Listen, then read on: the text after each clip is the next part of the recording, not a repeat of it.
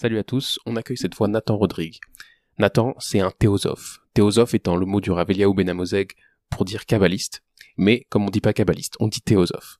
J'ai eu un grand plaisir et un grand honneur à avoir Nathan sur le podcast pour qu'il puisse nous parler un peu de sa pensée, qui développe depuis maintenant de nombreuses années, et entre autres, on a pu discuter d'un des textes récents qu'il a écrit, qui n'est pas encore publié, qui j'espère, moi, personnellement, le sera bientôt, et que beaucoup de gens pourront profiter de la profondeur qui s'y trouve. On écoute Quel Mystataire, qui est un chant qu'on chantait dans ma famille à Seouda C'est un air kabbalistique dont je ne connais pas d'arrangement musical jusqu'à aujourd'hui. J'espère que vous aimerez. On écoute ça et c'est parti.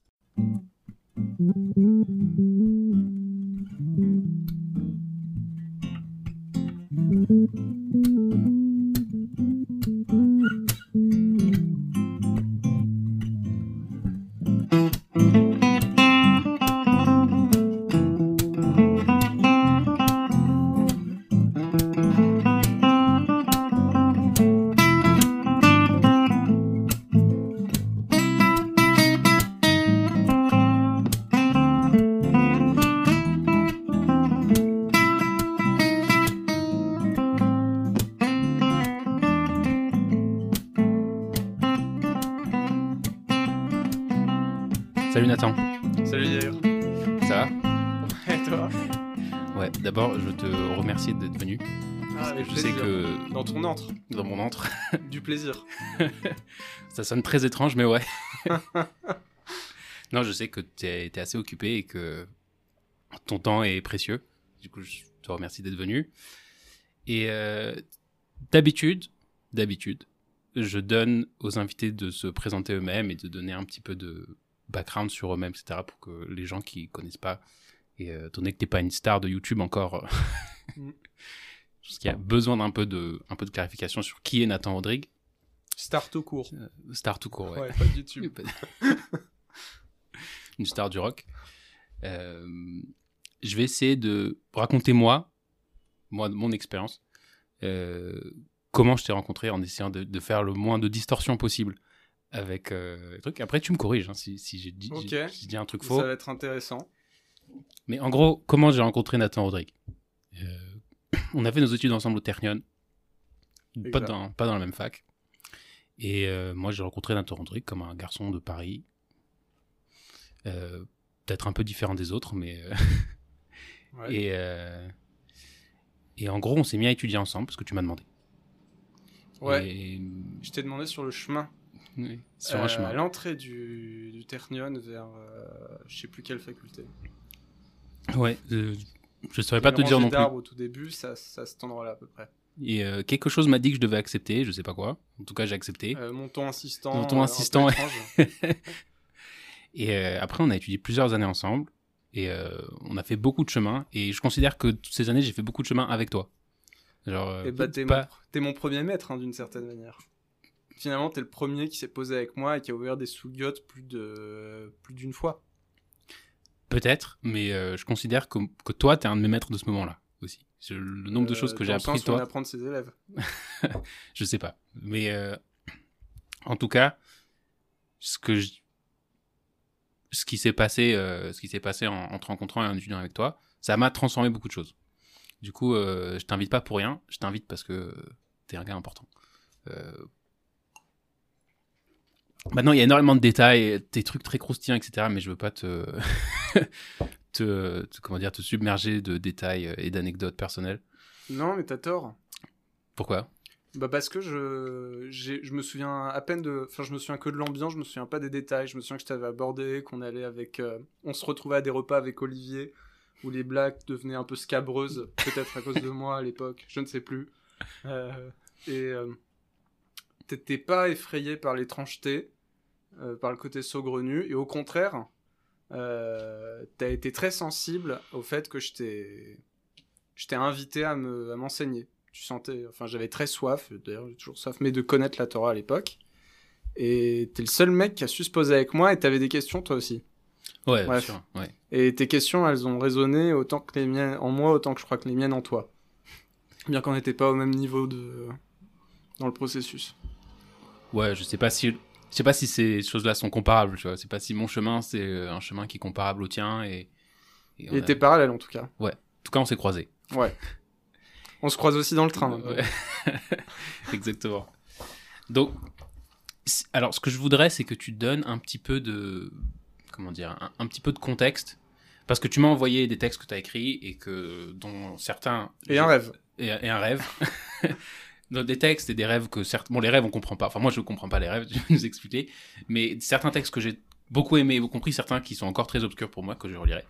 Mais, et j'aimerais beaucoup parler de tes textes, mais pour que ça soit plus clair pour les auditeurs, j'aimerais bien qu'on fasse un petit peu de contexte. Comment t'en es arrivé là? Comment, comment ces textes sont, sont nés?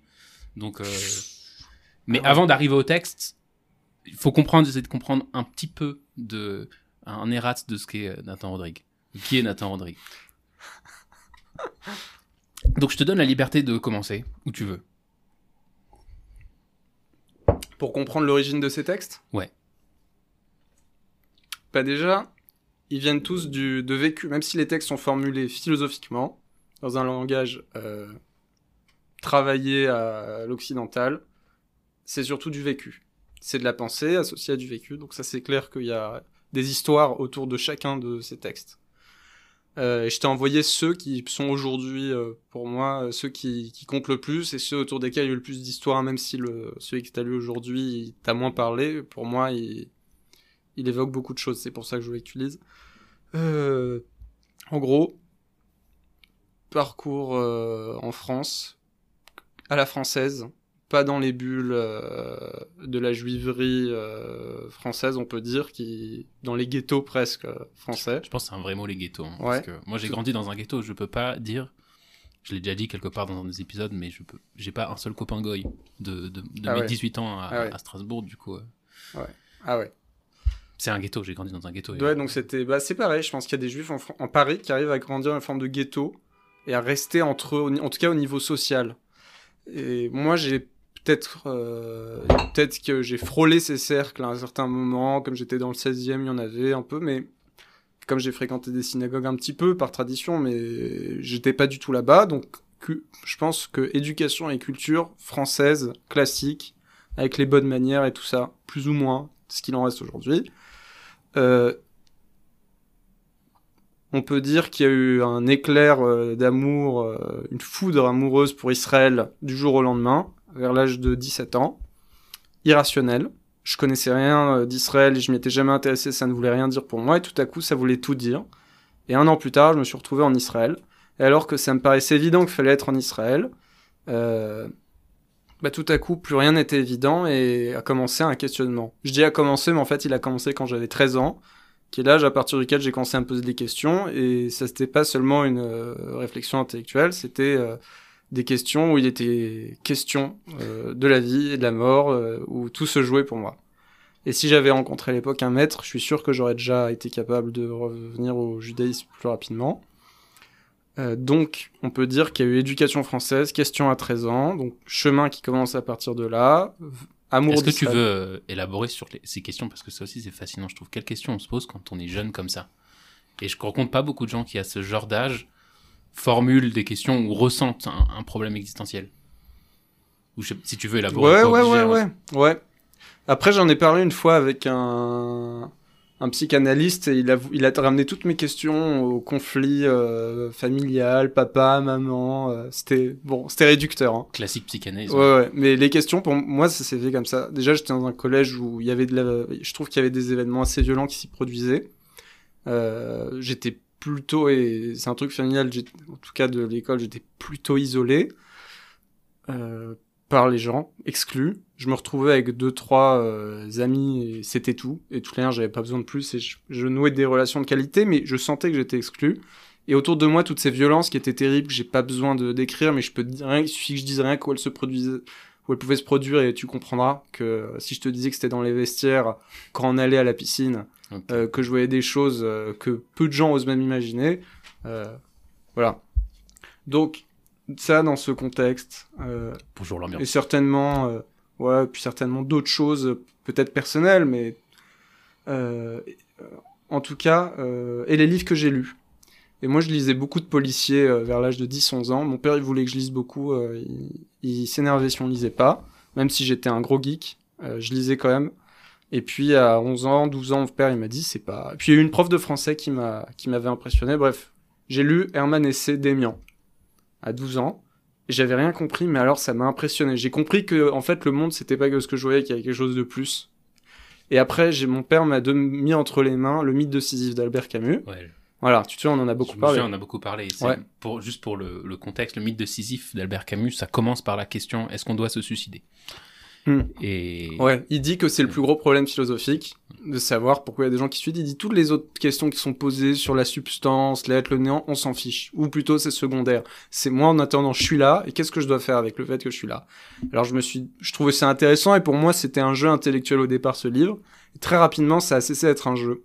Tout le livre c'est pour expliquer pour dans quelle situation sont les gens, euh, dans quelle situation se trouvent les gens euh, lorsqu'ils vont se suicider que tout a perdu pour eux le sens, euh, qu'il s'agisse de l'art, de la famille, de la morale, tout. Et il me démontre tout. Donc en final, il explique bien pourquoi les gens se suicident, mais il explique pas ce qu'on doit faire avec. Il paraît qu'à la fin du livre, il y a une solution qui est esquissée, mais moi je suis pas arrivé à la fin du livre avant de, euh, de me retrouver dans une crise profonde à l'âge de 13 ans et peut-être tout à coup avec toutes mes questions. J'étais assez de questions métaphysiques, le temps, l'espace, le sens de la vie étant là, pour moi le point, la pointe, le sommet de toutes ces questions. Et s'il n'y a pas de sens, il n'y a pas de raison que je vive. Et quand je me suis mis à, int- à interroger mon entourage, j'ai vu que personne n'avait la réponse. Et donc les gens vivent comme des vaches. C'est-à-dire ils vivent pour vivre. Parce Oui. qu'ils n'ont pas de raison de vivre. Ou alors, aujourd'hui je dirais autre chose. Aujourd'hui je dirais qu'en fait les gens ont un sens à la vie, mais ils se posent pas la question ce qu'il est inconscient. Je pense non, il y a beaucoup de gens qui se baladent avec un sens, mais ils le formulent pas. Ils le formulent pas, mais même quand tu leur poses des questions, ils vont pas le savoir. Non, ils vont pas savoir. Ils sont inca- c'est pas juste qu'ils le formulent pas, ils sont incapables de le formuler. Parce il y a une, il y a une ca- incapacité totale à avoir du recul sur, à, prendre vrai. ce recul-là et de dire, en fait, le sens de ma vie, c'est ça. Et je pense qu'il y a quelque part, c'est peut-être une, de la psychologie de bas étage, mais je pense que quelque part, c'est une façon de se protéger aussi. C'est-à-dire que Ouais. quand tu reconnais un sens, tu dois en reconnaître les conséquences, les implications, Ah et, ouais. les- et, et surtout ce que ça t'oblige à faire. Et, Ouais. et tu peux dire, euh, par exemple, tu peux dire, le sens de la vie, c'est ma famille. Mais ça, t'imagines les sacrifices que tu dois faire après? Du coup, ta carrière, ça doit passer en second. Du coup, ton plaisir personnel, ça doit passer en second. Oui, mais même ça, c'est pas suffisant. Si tu te poses vraiment la question, tu dois la poser jusqu'au bout. Une fois, j'ai rencontré un mec, j'étais à un pote qui me disait, c'était une des meilleures réponses que j'avais entendues, c'est le sens de ma vie, c'est mes enfants. Et moi, j'avais envie de dire, d'accord, mais à quoi ça sert de, de vivre pour ses enfants? Eux, c'est quoi leur sens à leur vie? S'ils ont pas de sens à leur vie, alors tu vis pour rien, puisque ça s'arrête. C'est une boucle. Il faut qu'il y ait un sens, au fait même que le sens de ta vie soit tes enfants. Donc il faut un métasens, c'est pas suffisant. On peut pas s'arrêter. Si y en a, il dit le sens de ma vie, c'est de, de, de, C'est de la vie. jouir. Ouais, Ouais. c'est la vie, j'aime la vie, j'aime vivre. C'est pas une raison suffisante. Et là, j'ai compris que le sens de la vie il devait venir d'en dehors du monde. Et s'il vient d'en dehors du monde, alors on peut pas le formuler. À ce moment-là, tu comprends ça? Ouais. Parce que moi, je, je me souviens avoir compris ça à un moment aussi, mais c'était bien plus tard.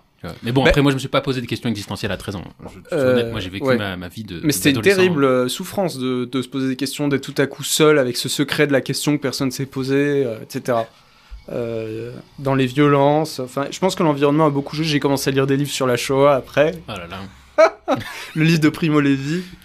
L'adolescence super ouais, sympa. ouais, c'est ça- Non, mais sérieusement, j'ai eu des, des moments aussi très très amusants, des, des vrais moments d'insouciance, de jeunesse. Ouais. J'en ai eu aussi. Et voilà, donc tu reviens euh, à, au lycée, j'ai réussi à peu près à oublier ces questions. C'est euh, Le Petit Prince qui m'a fait sortir des questions. Le livre Le Petit Prince. Saint-Exupéry. Ouais, c'est-à-dire que ça faisait sept mois que je souffrais terriblement. Et après avoir lu euh, Saint-Exupéry, Le Petit Prince, je me souviens que j'ai commencé à aller mieux. Et aussi, aussi en changeant d'environnement. Je suis allé dans un environnement, donc à Louis-le-Grand, où là, il y avait des gens qui, qui avaient euh, des ambitions. C'était déjà mieux. Euh, Il Oui. y avait moins de violence, il y a moins, en tout cas pas de la même sorte. Et euh, ensuite Israël. Et en Israël, tout ce qui me paraissait évident, tout à coup n'était plus évident. Et puis j'avais tout abandonné, et il fallait le justifier. Et quand j'ai commencé de la même manière à interroger les gens autour de moi, j'étais très étonné de découvrir que c'est une question à laquelle les gens répondaient mal. Euh, quand je demandais aux Israéliens mais pourquoi vous êtes là, la meilleure réponse, enfin la première réponse que j'obtenais c'était mais on n'a pas de raison, retourne là où d'où tu viens, c'est la meilleure chose à faire. Nous-mêmes on a pour projet d'aller au Canada ou je ne sais pas où. Et la deuxième réponse que j'entendais c'était euh, bah la Shoah. La Shoah. Euh, et la Shoah, c'est pas suffisant non plus. C'est pas parce que euh, euh, on, a voulu t'exterminer que tu as une raison d'exister. Ouais. Donc ça, c'est un peu comme le sens de la vie. Moi, je cherchais c'était quoi le sens du juif. Donc je suis passé du sens de la vie au sens du judaïsme et j'ai commencé à me balader d'yeshivot en yeshivot. Voilà à peu près le début et je t'ai rencontré à ce moment-là.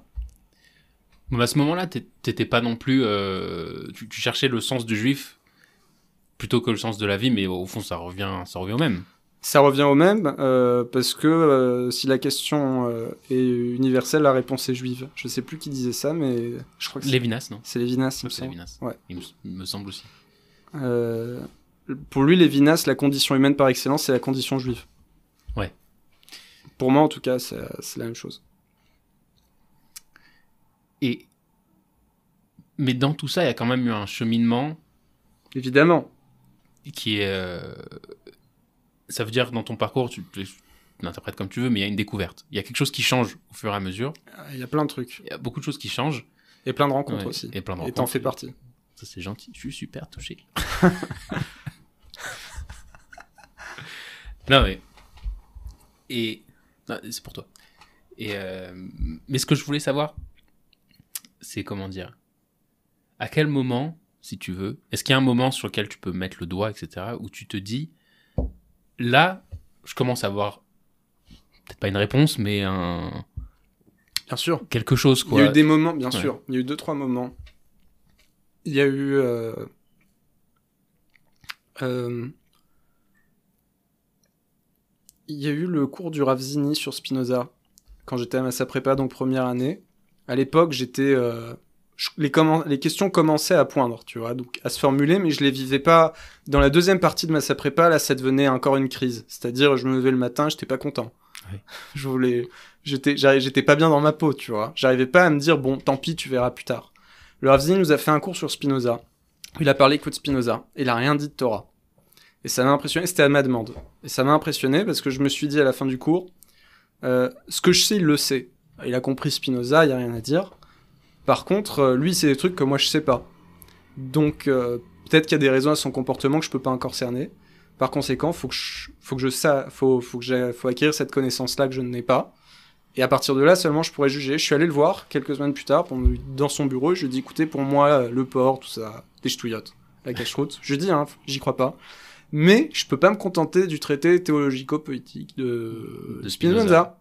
Il faut que j'aille voir moi-même ce qui, ce qui se passe dans les yeshivotes.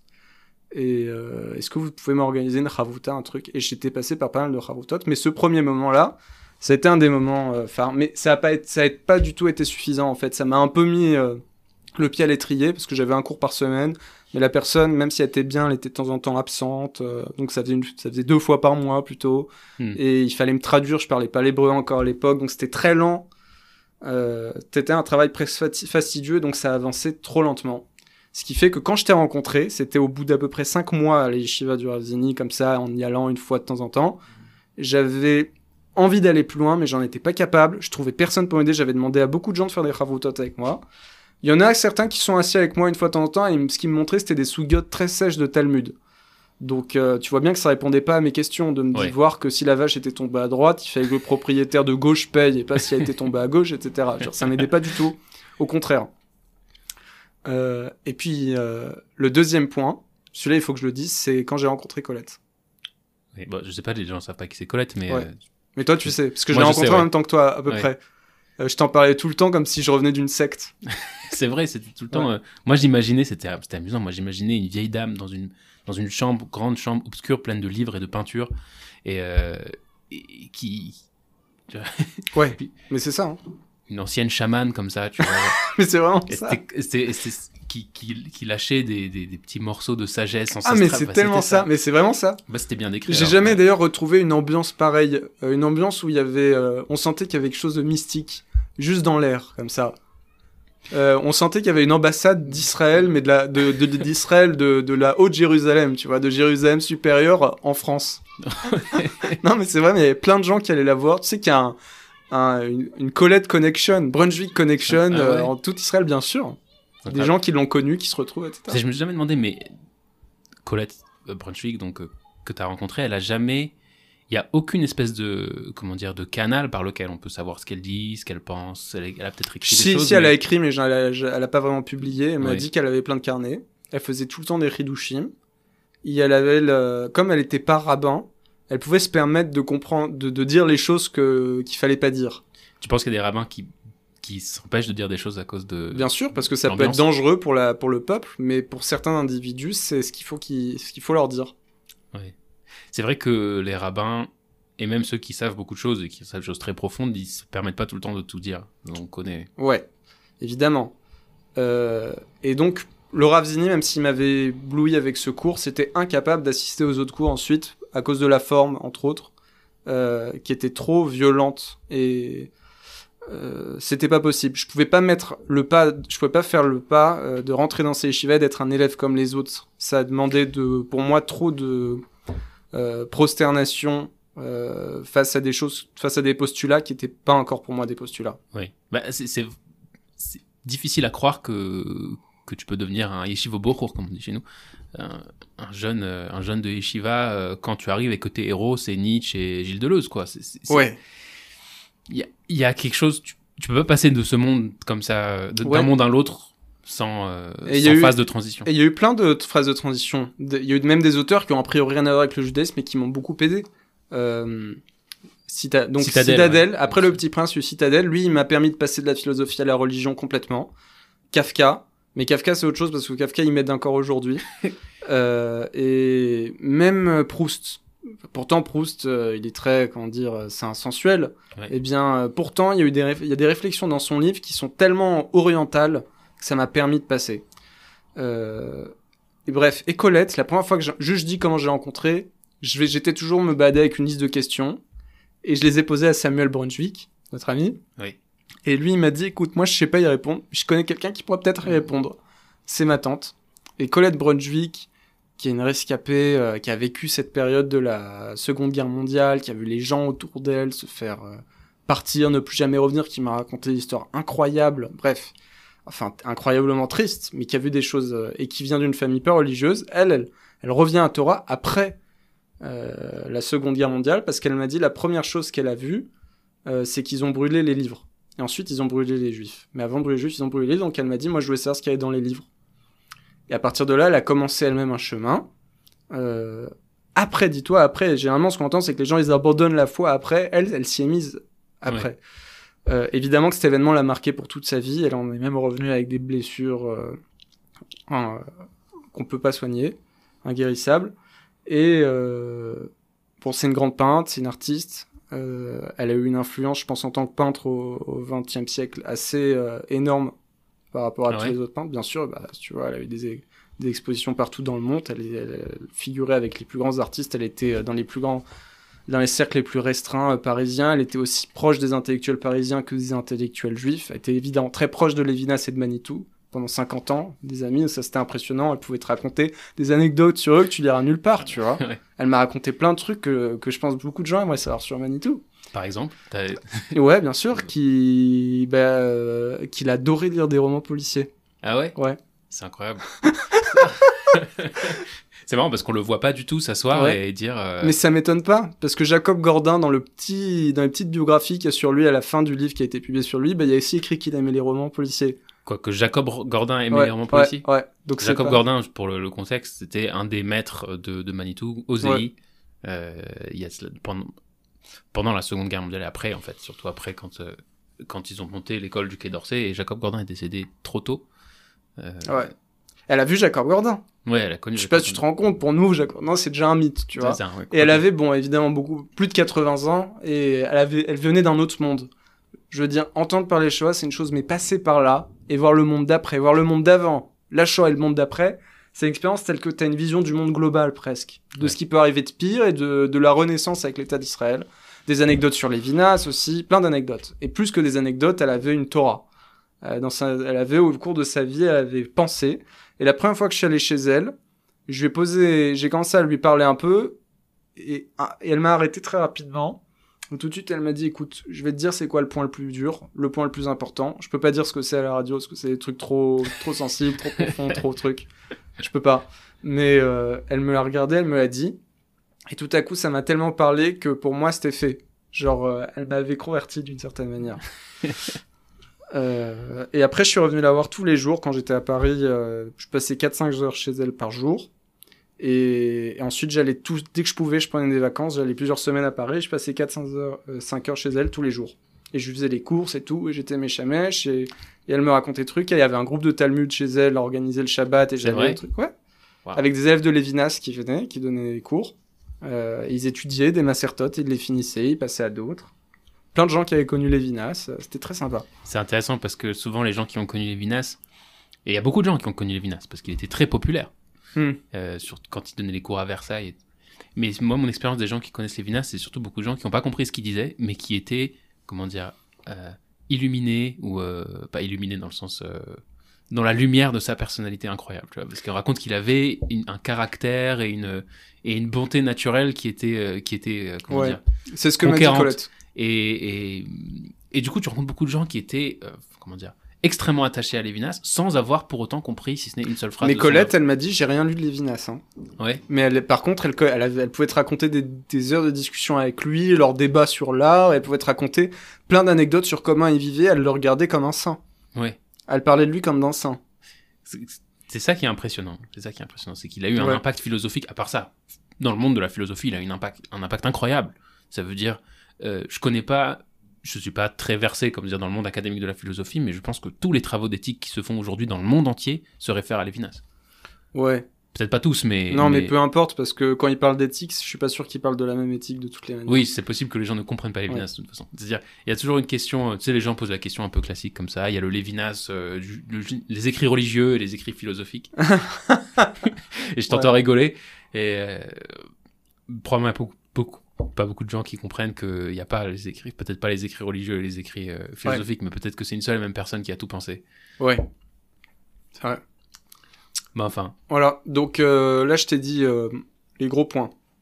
Il y a eu, là ceux qui me viennent à l'esprit c'est ceux-là. Il y en a eu quelques autres mais c'était environ ça. c'est marrant parce qu'il y a un. Il y a. Moi, un des premiers trucs qui m'a marqué quand j'ai commencé à écouter Manitou, euh, j'étais aussi euh, dans ces environs-là quand j'avais euh, vingtaine d'années, que j'étais au Ternion et que j'avais pas grand-chose à faire de la vie et que je voulais apprendre des choses. Et Manitou, il, il décrit le passage, enfin pas le passage exactement, mais il décrit la différence entre ce- la philosophie et la tradition.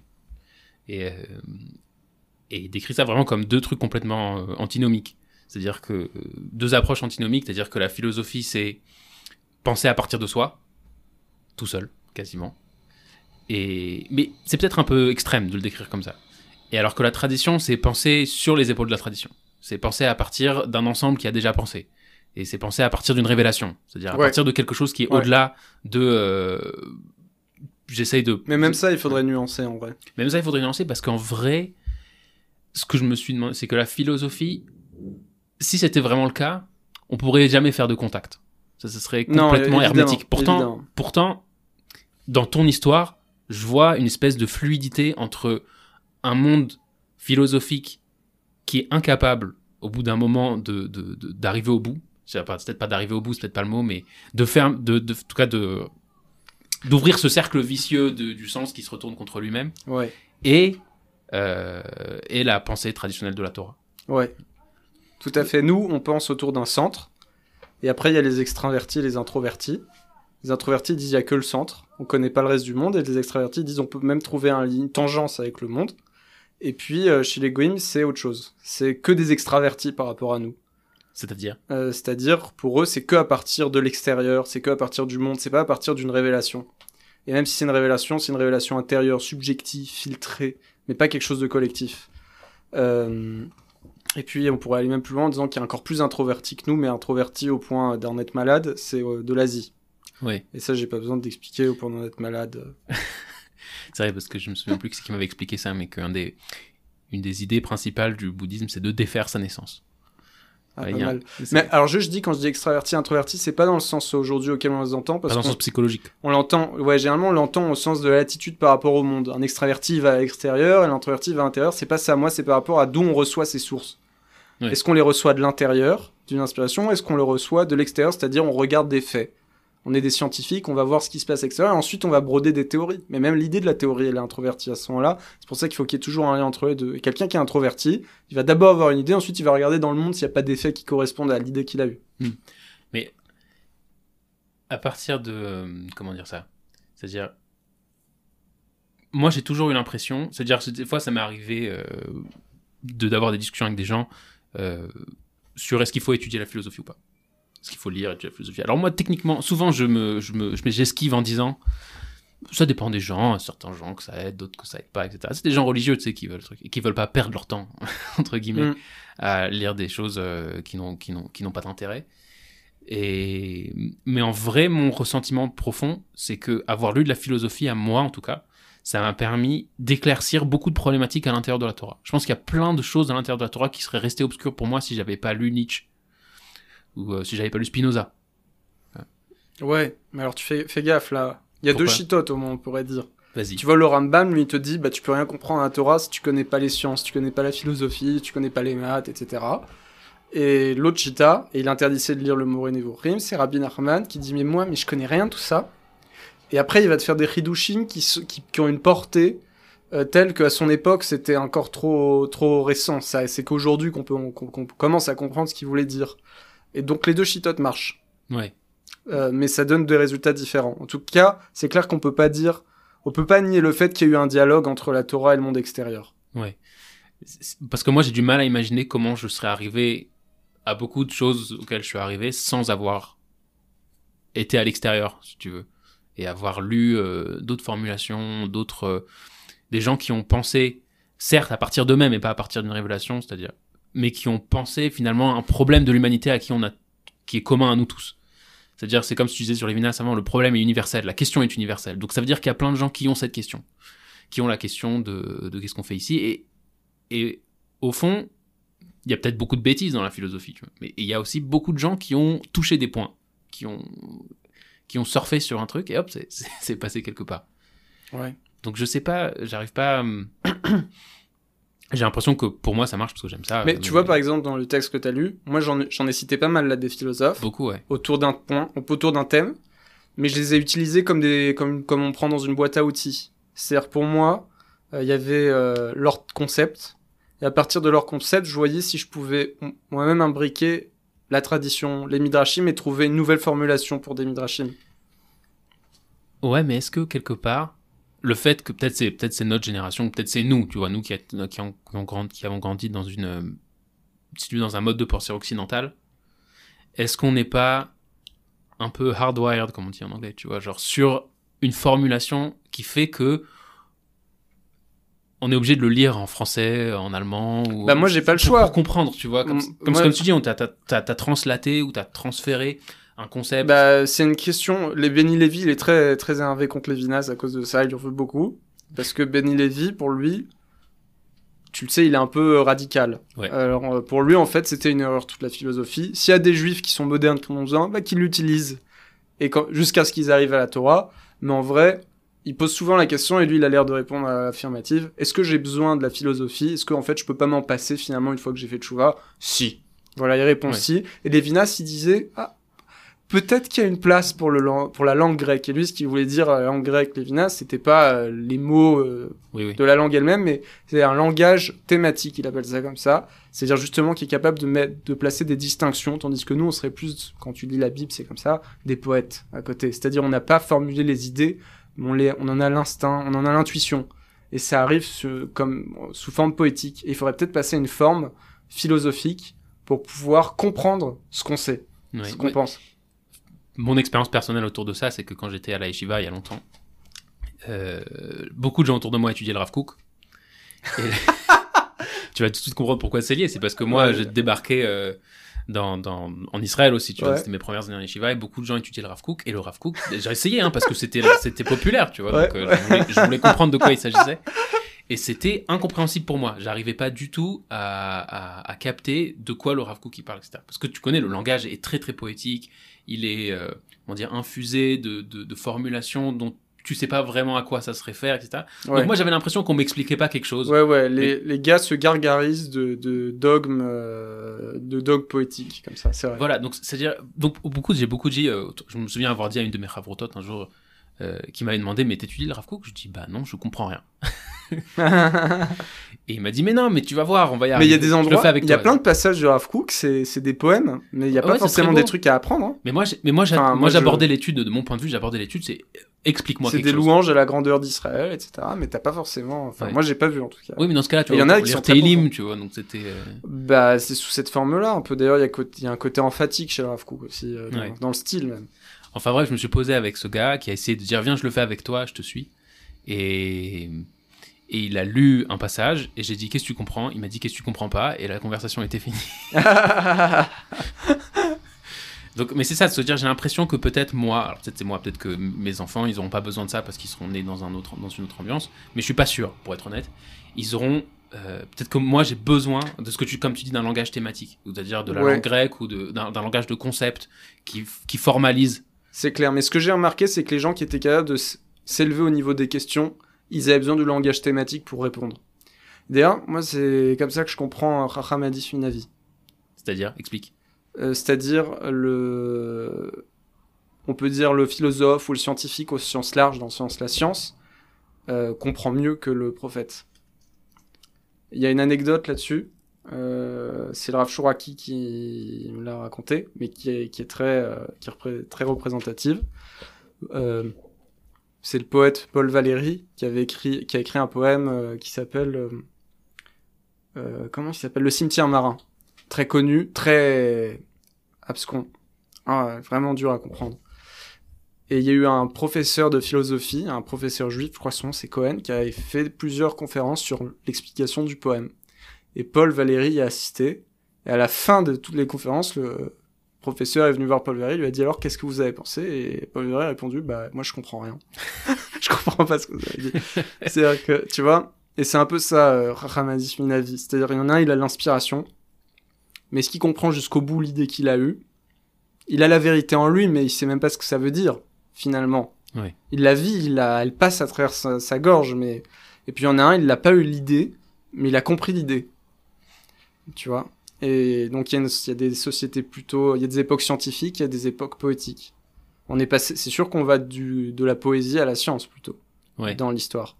Il y en a beaucoup qui ont parlé comme ça. Il y a Vico, Jung, lui, dit qu'on vient de- on va de l'inconscience, dans le sens où l'inconscient contient toutes les inspirations, à la conscience, où on peut expliquer, thématiser, justement, on peut voir euh, ce, qu'on, ce, qui a été, ce qui était avant euh, secret, etc. Et le Rav Ben Amozeg, à Mavdil, lui dit on va de l'inspiration prophétique à la philosophie.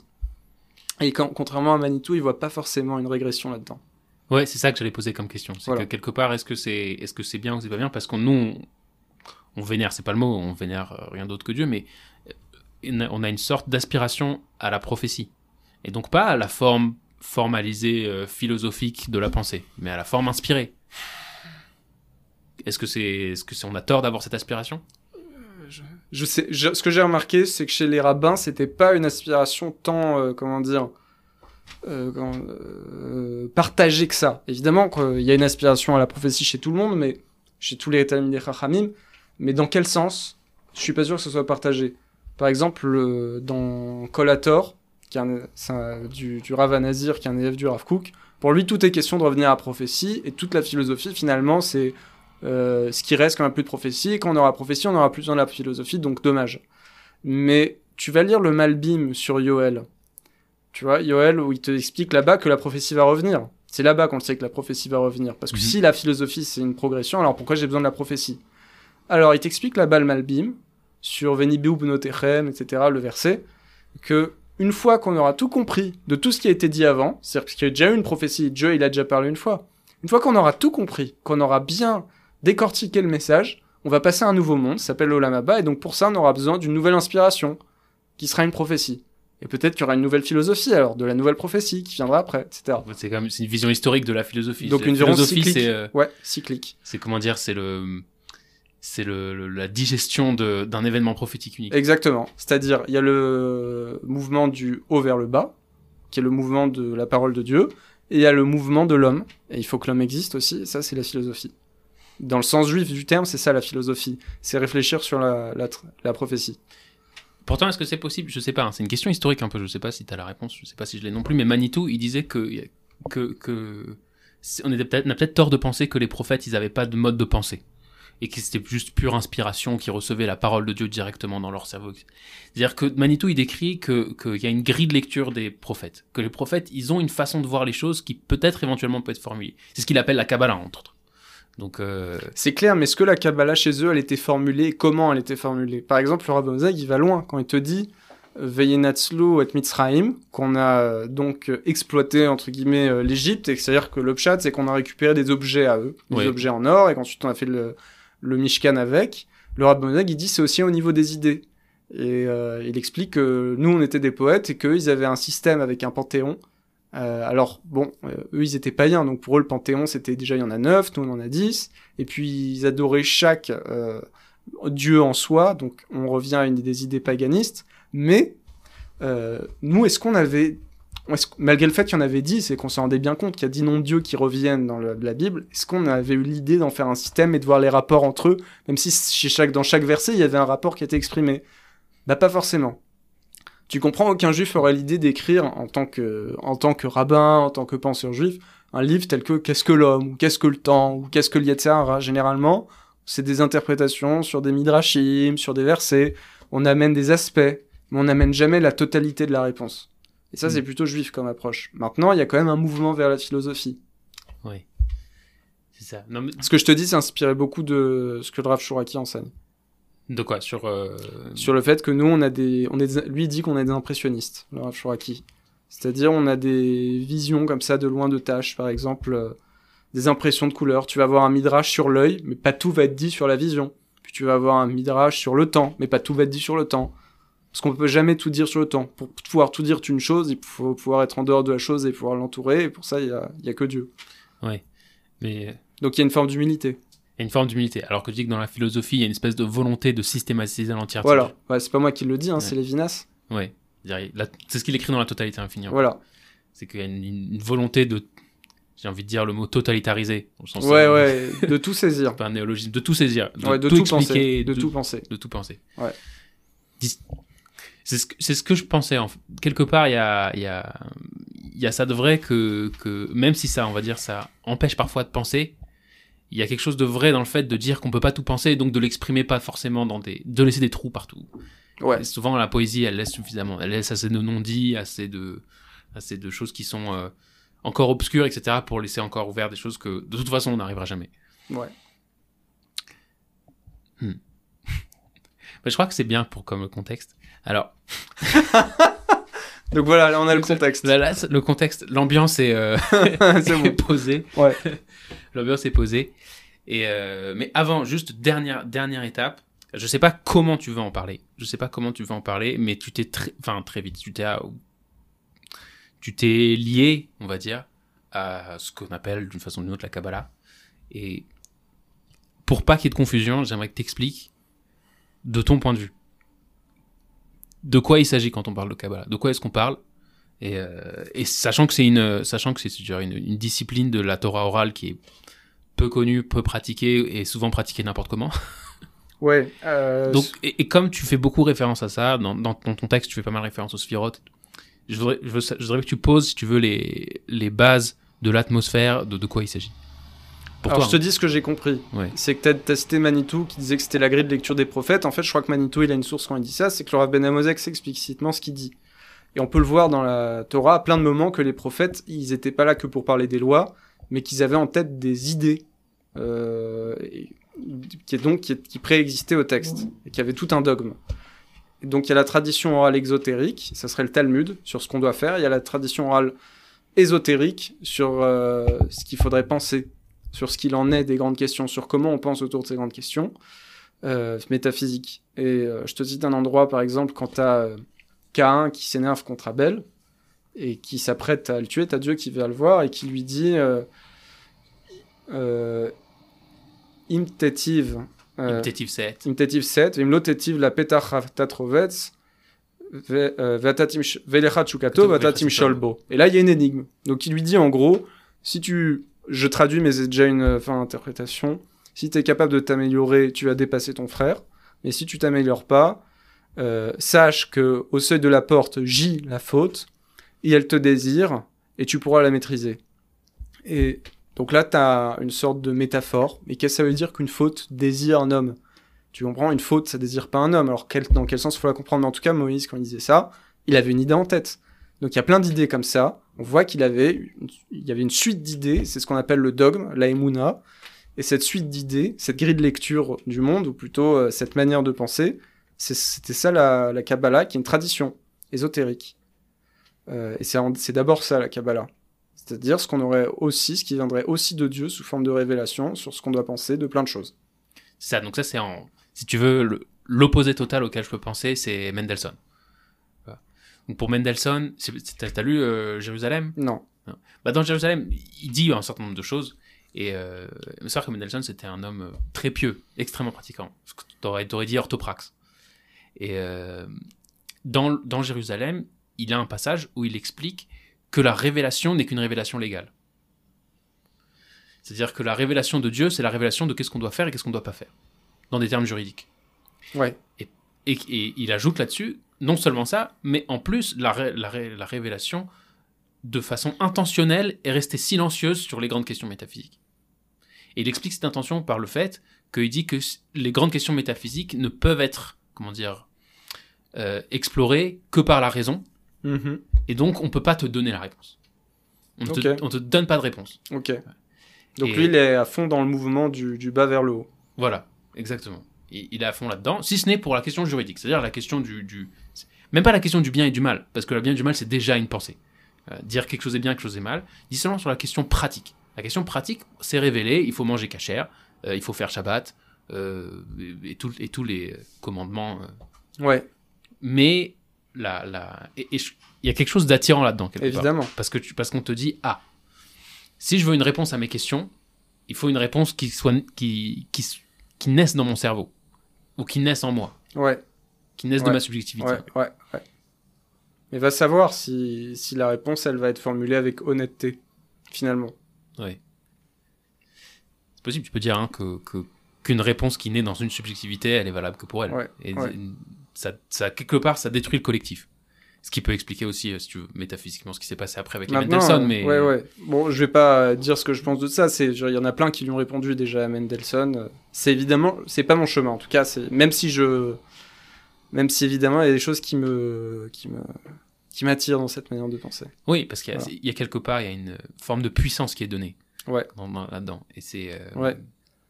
Mais en même temps, j'ai pas l'impression, et tu me dis si j'ai tort, mais, mais j'ai pas l'impression que dans la Kabbalah, on a, si tu veux, des réponses bien formulées, données comme ça, qui Non, te sont non, tendues. non, non. On te donne des outils.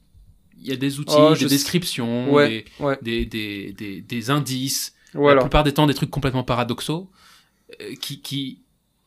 Hum. Alors le Rav Shuraki m'a dit un truc, il m'a dit, il m'a donné quelques règles. Il m'a dit sans ces règles-là, on peut rien comprendre à la Torah. Alors une des règles qu'il m'a dites et j'ai beaucoup aimé, il m'a dit c'est que les gens croient que la Torah elle vient répondre à toutes les questions. Mais c'est faux. Il dit la Torah, quand je dis la Torah, c'est le Talmud, la Torah, tout ce que ça comprend.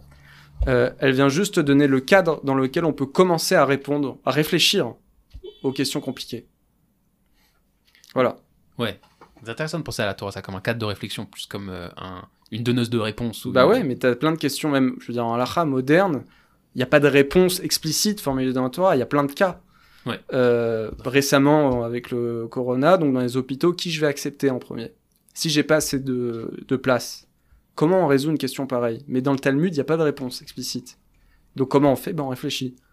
En fait, euh, c'est comme ça à mon avis, et c'est la même chose pour les questions métaphysiques, mais il y a quand même des règles, des dogmes. On va pas se per- à partir de quelque chose. Ouais, on va pas se permettre de dire, par exemple, qu'il y, a- il y en a deux. Il y a Dieu. Il n'y a pas deux dieux. Il n'y a Ouais. pas deux entités. Mais à partir de là, on peut commencer à réfléchir. Alors, qu'est-ce que ça veut dire? C'est ça. Et donc, le mérite de la Kabbale, pour moi, c'est comme ça que j'avais compris, contrairement à toutes les autres mystiques, etc., ou philosophies, c'est justement, contrairement à la totalité, d'être capable de dire il y a des choses qu'on a reçues par révélation, il y a des choses qu'on comprend pas, et qui nous dépassent. Et nous, on va se situer dans la question. C'est-à-dire, on va maintenir la tension qui existe dans la question qu'on pose, plutôt que de l'éluder. C'est marrant parce que quand j'étais, c'est une anecdote, hein, mais quand j'étais très jeune, très jeune, quand j'étais adolescent à Strasbourg, donc, et euh, pour ceux qui savent pas, mais il y avait, j'avais un professeur qui avait, qui avait dit quelque chose qui m'avait beaucoup plu à l'époque, mais que je, je suis pas sûr d'avoir compris jusqu'ici, mais ça, ça rejoint ce que tu dis. Il avait, euh, il avait dit comme ça, c'était dans un cours, je me souviens plus, il m'avait dit une bonne question, ça vaut beaucoup plus qu'une qu'une quelconque réponse. C'est-à-dire que il m'avait même, euh, c'est une anecdote intéressante ça, c'est parce que j'étais une fois je suis rentré euh, tard de l'école, je sais plus etc. Et mon et mon père faisait une, un, sioum, c'est-à-dire qu'il a fini ma serrette, il y avait plein de gens dont ce professeur. Et moi je m'assois, j'écoute et j'écoute ce qu'il dit et mon père faisait un grand développement sur la masterette, etc. Et puis j'ai eu une question, j'ai posé la question. Et euh, c'était une bonne question, ils en ont discuté, etc. Bon. Et mon professeur qui était c'était mon professeur à ce moment-là, à l'école. Il m'a regardé, il m'a dit c'est une bonne question ça. Et le, le lendemain, quand je suis arrivé dans son cours, il m'a tendu un livre avec marqué c'était une bonne question. Et il dit il y a peut-être un début de quelque chose, page 119. Donc je te l'homme chané qu'est-ce que c'était mais mais mais il y avait une ambiance comme ça à Strasbourg sur les questions c'est mieux que les réponses. ouais. Et, et j'avoue, j'avoue que j'ai une période à plus tard où je me suis dit ça ça avait aussi si tu veux, ça avait entretenu une façon de pas réfléchir. Ou une façon, si tu veux, de pas avancer. Pas de Oui, pas oui. réfléchir, mais de pas avancer. Au final, il faut pas euh, idolâtrer ni l'un ni l'autre. Ouais. Il- Parce que sinon, évidemment, il y a quelque chose de figé là-dedans. Voilà, c'est-à-dire, il y a beaucoup, je connais maintenant beaucoup de gens qui sont dans cette optique, mais qui refusent d'avancer. Aucune question ne peut, ne, ne peut souffrir aucune espèce, même pas un Ouais. début de quelque Oui, chose. alors Donc on n'avance remettre- jamais, on est Viens, on remet ça dans le contexte de la. Torah. La mitzvah, c'est pas de croire, c'est l'adat et Hachem. Veyadata ayom vashevota levavecha ki Hachem ou Elohim. Et ça, c'est la plupart des Rachamim, le Ramchal, le Rambam, etc., disent c'est dans le Sechel, c'est le Da'at. Et donc, c'est pour ça qu'on a besoin des questions. Et parfois, si on arrive à des questions telles qu'il n'y a pas de réponse, il faut au moins qu'on explique pourquoi il n'y a pas de réponse. Et en ce sens-là, on se rapproche de Dieu. J'ai compris. Et, ok. Non, mais justement, alors c'est bien parce que ça se connecte exactement à, à ton premier texte. non, mais c'est vrai. Enfin, le premier texte, que celui que tu as lu, quoi. Pour moi, c'est un de mes derniers. là. Là, c'est un de tes derniers, ouais. En tout cas le premier texte que j'ai lu et celui que. Je vais dire, hein, honnêtement, tu te vexes pas, mais celui qui m'a le beaucoup plus, plus plu de tous. euh, de, de tous Je me vexe pas. Et. euh, C'était pas vexant. Et. euh, Bon, je vais essayer, j'ai pris des notes, je vais essayer de traverser peut-être quelques points et je vais essayer d'éclaircir euh, d'éclaircir ces points-là. Alors, le texte s'appelle Considération linguistique. Et c'est marrant parce qu'on a l'impression qu'on va aborder un texte de, de philosophie sèche euh, à la Wittgenstein sur euh, tout ne veut peut-être rien dire que je ne sais pas ce que je dis. Donc, Et les mots que je dis ne sont peut-être pas les mots que je dis. Enfin, c'est- ça, ouais.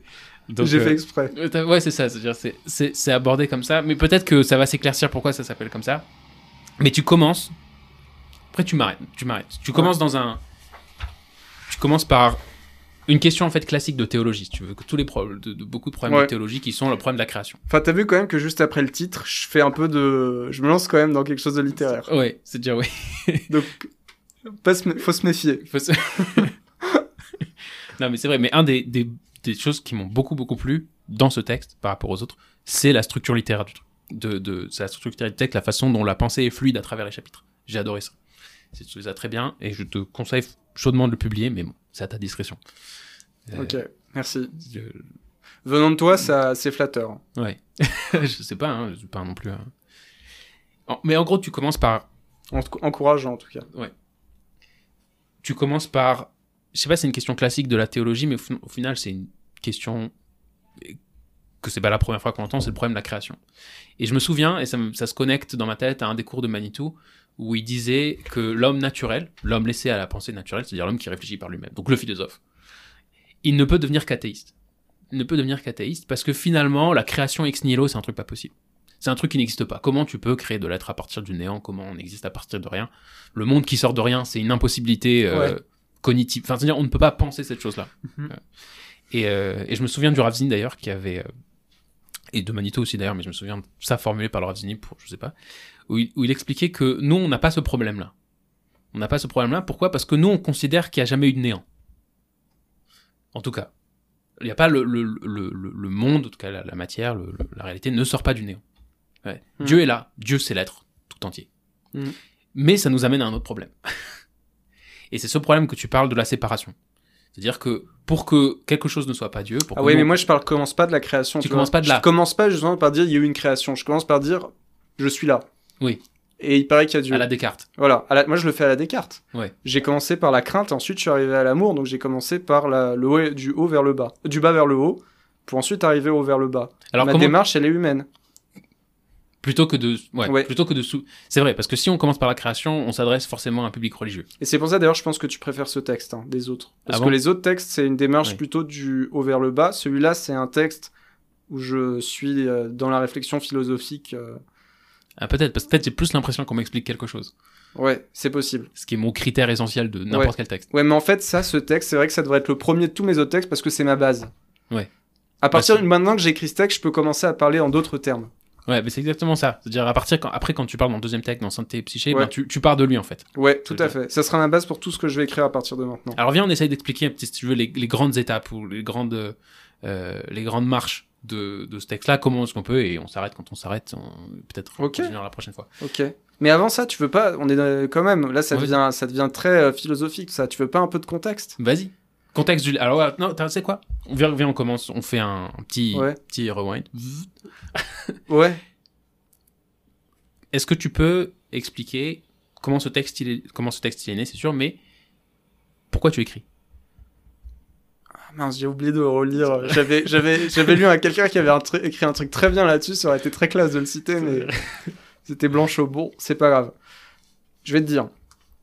Ce texte, euh, considération linguistique, il y a un an et demi, euh, ça commence à devenir récurrent maintenant. C'est que chaque fois qu'il y a une grosse question, puisqu'on a parlé des questions, eh ben, euh, contrairement à ce qu'on pourrait penser, t'es dans ta chambre et tout à coup, il y a une bonne volonté de penser, de se poser des questions.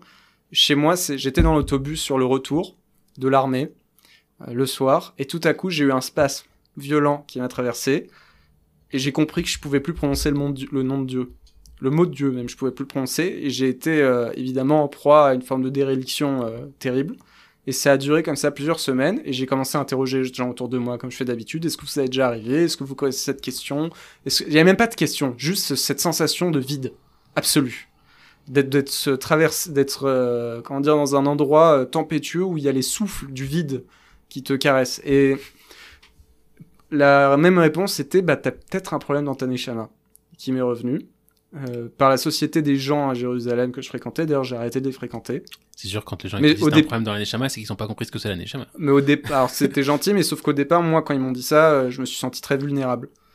Euh, et ça m'a pris environ 3-4 semaines à parvenir à dépasser ça, juste pour comprendre ce qui m'était arrivé, par euh, un texte de Lévinas qui s'appelle euh, Éthique comme philosophie première, où là j'ai compris qu'en fait, euh, j'avais qui m'a un tout petit peu déjà qui a comment dire qui a désamorcé le côté douloureux de la question et le credo du Rav Ben il a un credo dans lequel il dit tout ce qu'il pense et à, et à la fin, il, où il résume toute sa pensée, à la fin, il finit sur le doute. C'est étonnant venant d'un rabbin de finir sur le doute, surtout un rabbin Sfarad qui est dans la veine de Manito, etc. Lui, il a fini sur le doute, ça m'a surpris, ça m'a rassuré. J'ai vu que ces questions, comment il a traité des questions, et ça m'a énormément aidé. Et là, j'allais mieux, mais j'avais pas encore trouvé la réponse. Et j'ai commencé en, en lisant des textes autour de cette question-là dont, un texte, dont des textes de Lévinas que je cite dedans, dont euh, entre autres de Dieu qui vient à l'idée, où il explique qu'avant qu'il y ait Dieu qui vient à l'idée, t'as une phase athéiste, ensuite t'as une phase où t'es détruit par l'idée qu'il y a quelque chose d'autre, et puis ensuite il y a peut-être Dieu, mais même, il a, même là il arrive plus à parler Lévinas, il bégait, quand il commence à dire il y a peut-être Dieu, il arrive plus. Euh, et un an et demi plus tard, après une grosse déception amoureuse, Sachez que c'est le fondement de toute pensée. c'est les déceptions amoureuses. Ouais. je, suis re- je suis rentré d'un voyage à Paris et c'était une prouesse parce que en temps de Corona, je crois que j'ai été un des seuls soldats de Tsahal qui, en temps de Corona, vraiment le temps dur du Corona où il y avait le confinement absolu en Israël, j'ai réussi à voyager pour voir ma mère.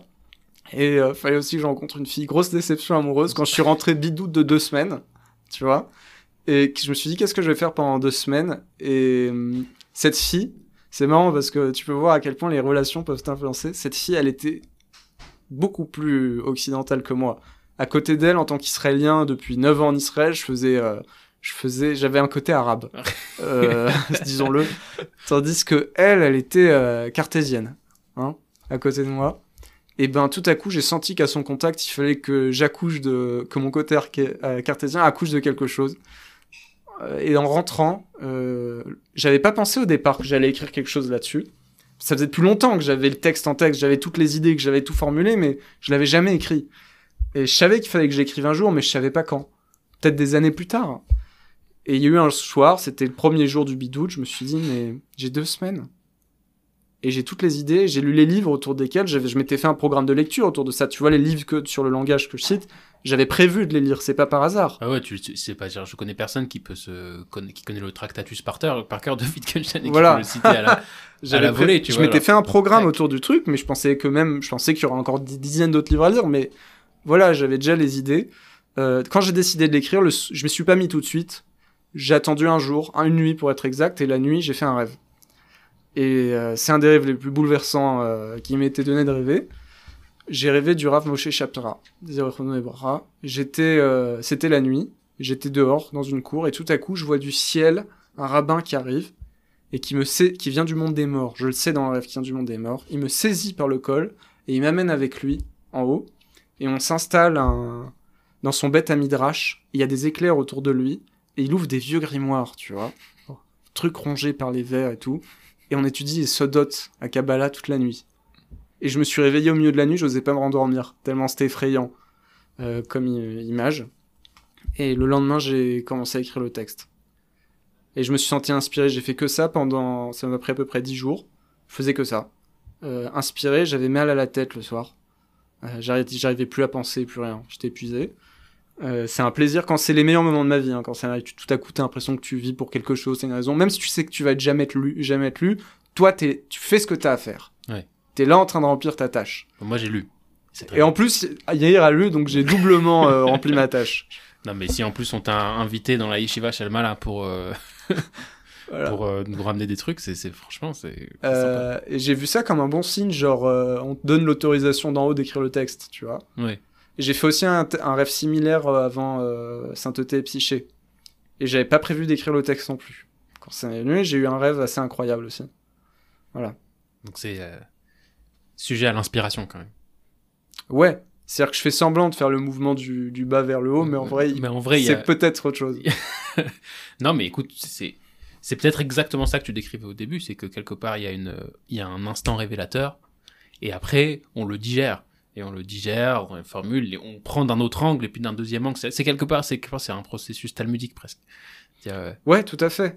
Au fond, et c'est aussi ce que Manitou il décrit sur euh, sur l'apparition de la Mishnah et peut-être pas la pas Mishnah, mais sur l'apparition du euh, sur l'apparition de la Gemara et sur beaucoup de choses. Il a dit beaucoup de choses. On avait la source. La source, on n'avait pas besoin de, si tu veux, de, de pour beaucoup de lois, on n'avait pas besoin d'avoir une source, comment dire, dans le verset ou ou euh, avec un raisonnement, un calvar Homer, etc. Il dit il y avait beaucoup de, il y avait des, il y avait des prophètes. Hmm. Il y avait des prophètes et les prophètes nous expliquaient comment lire la Torah. Juste pour que les gens sachent, euh, le Rav Moshe Shapira, qui est pas du tout du côté d'Atileoumi, etc., qui est plutôt du côté Haredi, je l'avais rencontré une fois. Et un des grands moments dans mon processus de tchouva, ça a été de le voir. Et il m'a regardé droit dans les yeux une fois et ça a eu un grand impact sur moi. Euh, en dehors de ça, j'ai écouté ses cours un peu, puis il est décédé malheureusement assez rapidement par rapport à quand moi mm. j'ai commencé à étudier la Torah. Et c'était le maître de Benny Lévy.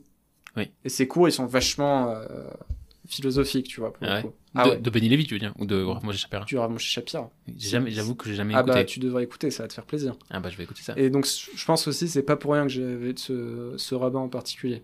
Ouais. J'étais en train de dire quoi?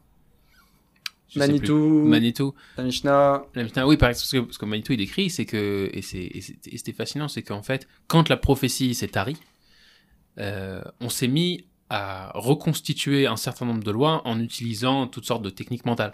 C'est-à-dire qu'on est parti, c'est-à-dire que quelque part, si tu veux, le, le, le flow, euh, le flow du haut vers le bas, c'est c'est arrêté. On a commencé à faire du bas vers le haut. C'est-à-dire on a commencé à essayer de reconstituer qu'est-ce que la Torah dit à partir de réflexions, à partir de toutes sortes de techniques que la Gemara établit, que Rabbi Shmuel établit, selon les... Comment est-ce qu'on est Doresh la Torah Même si, si tu regardes dans les mots, Doresh, ça veut aussi dire celui qui, est, celui qui prophétise, il est aussi Doresh.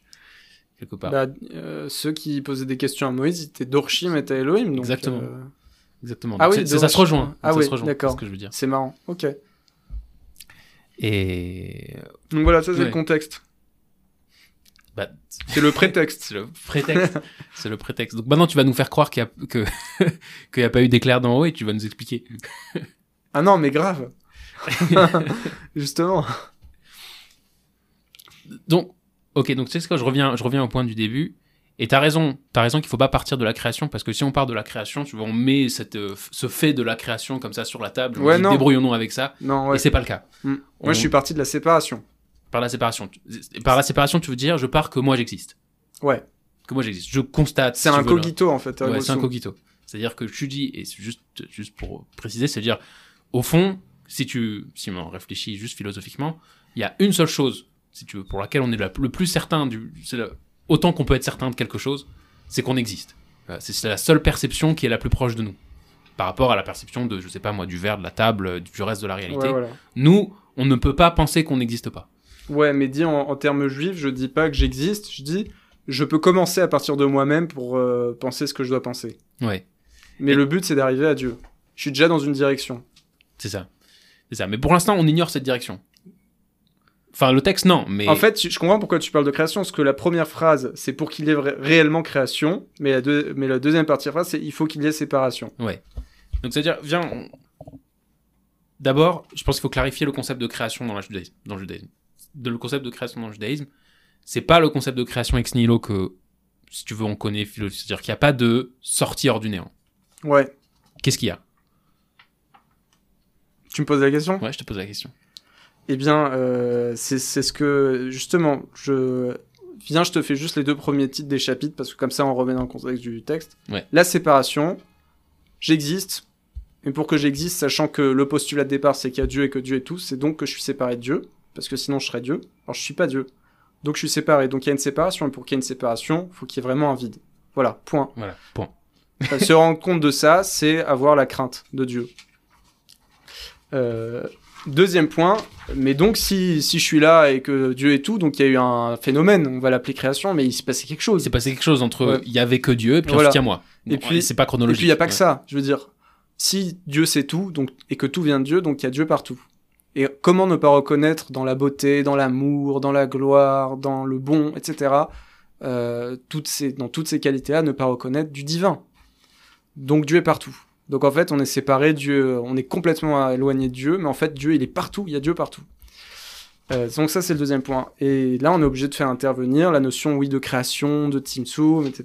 Et je le Alors- fais en invoquant le Rav Ben Amozek. Alors voilà, expliqué. viens, on s'arrête 30 secondes sur le Tzimtzum, de quoi il s'agit? Parce que le Tzimtzum, c'est vraiment...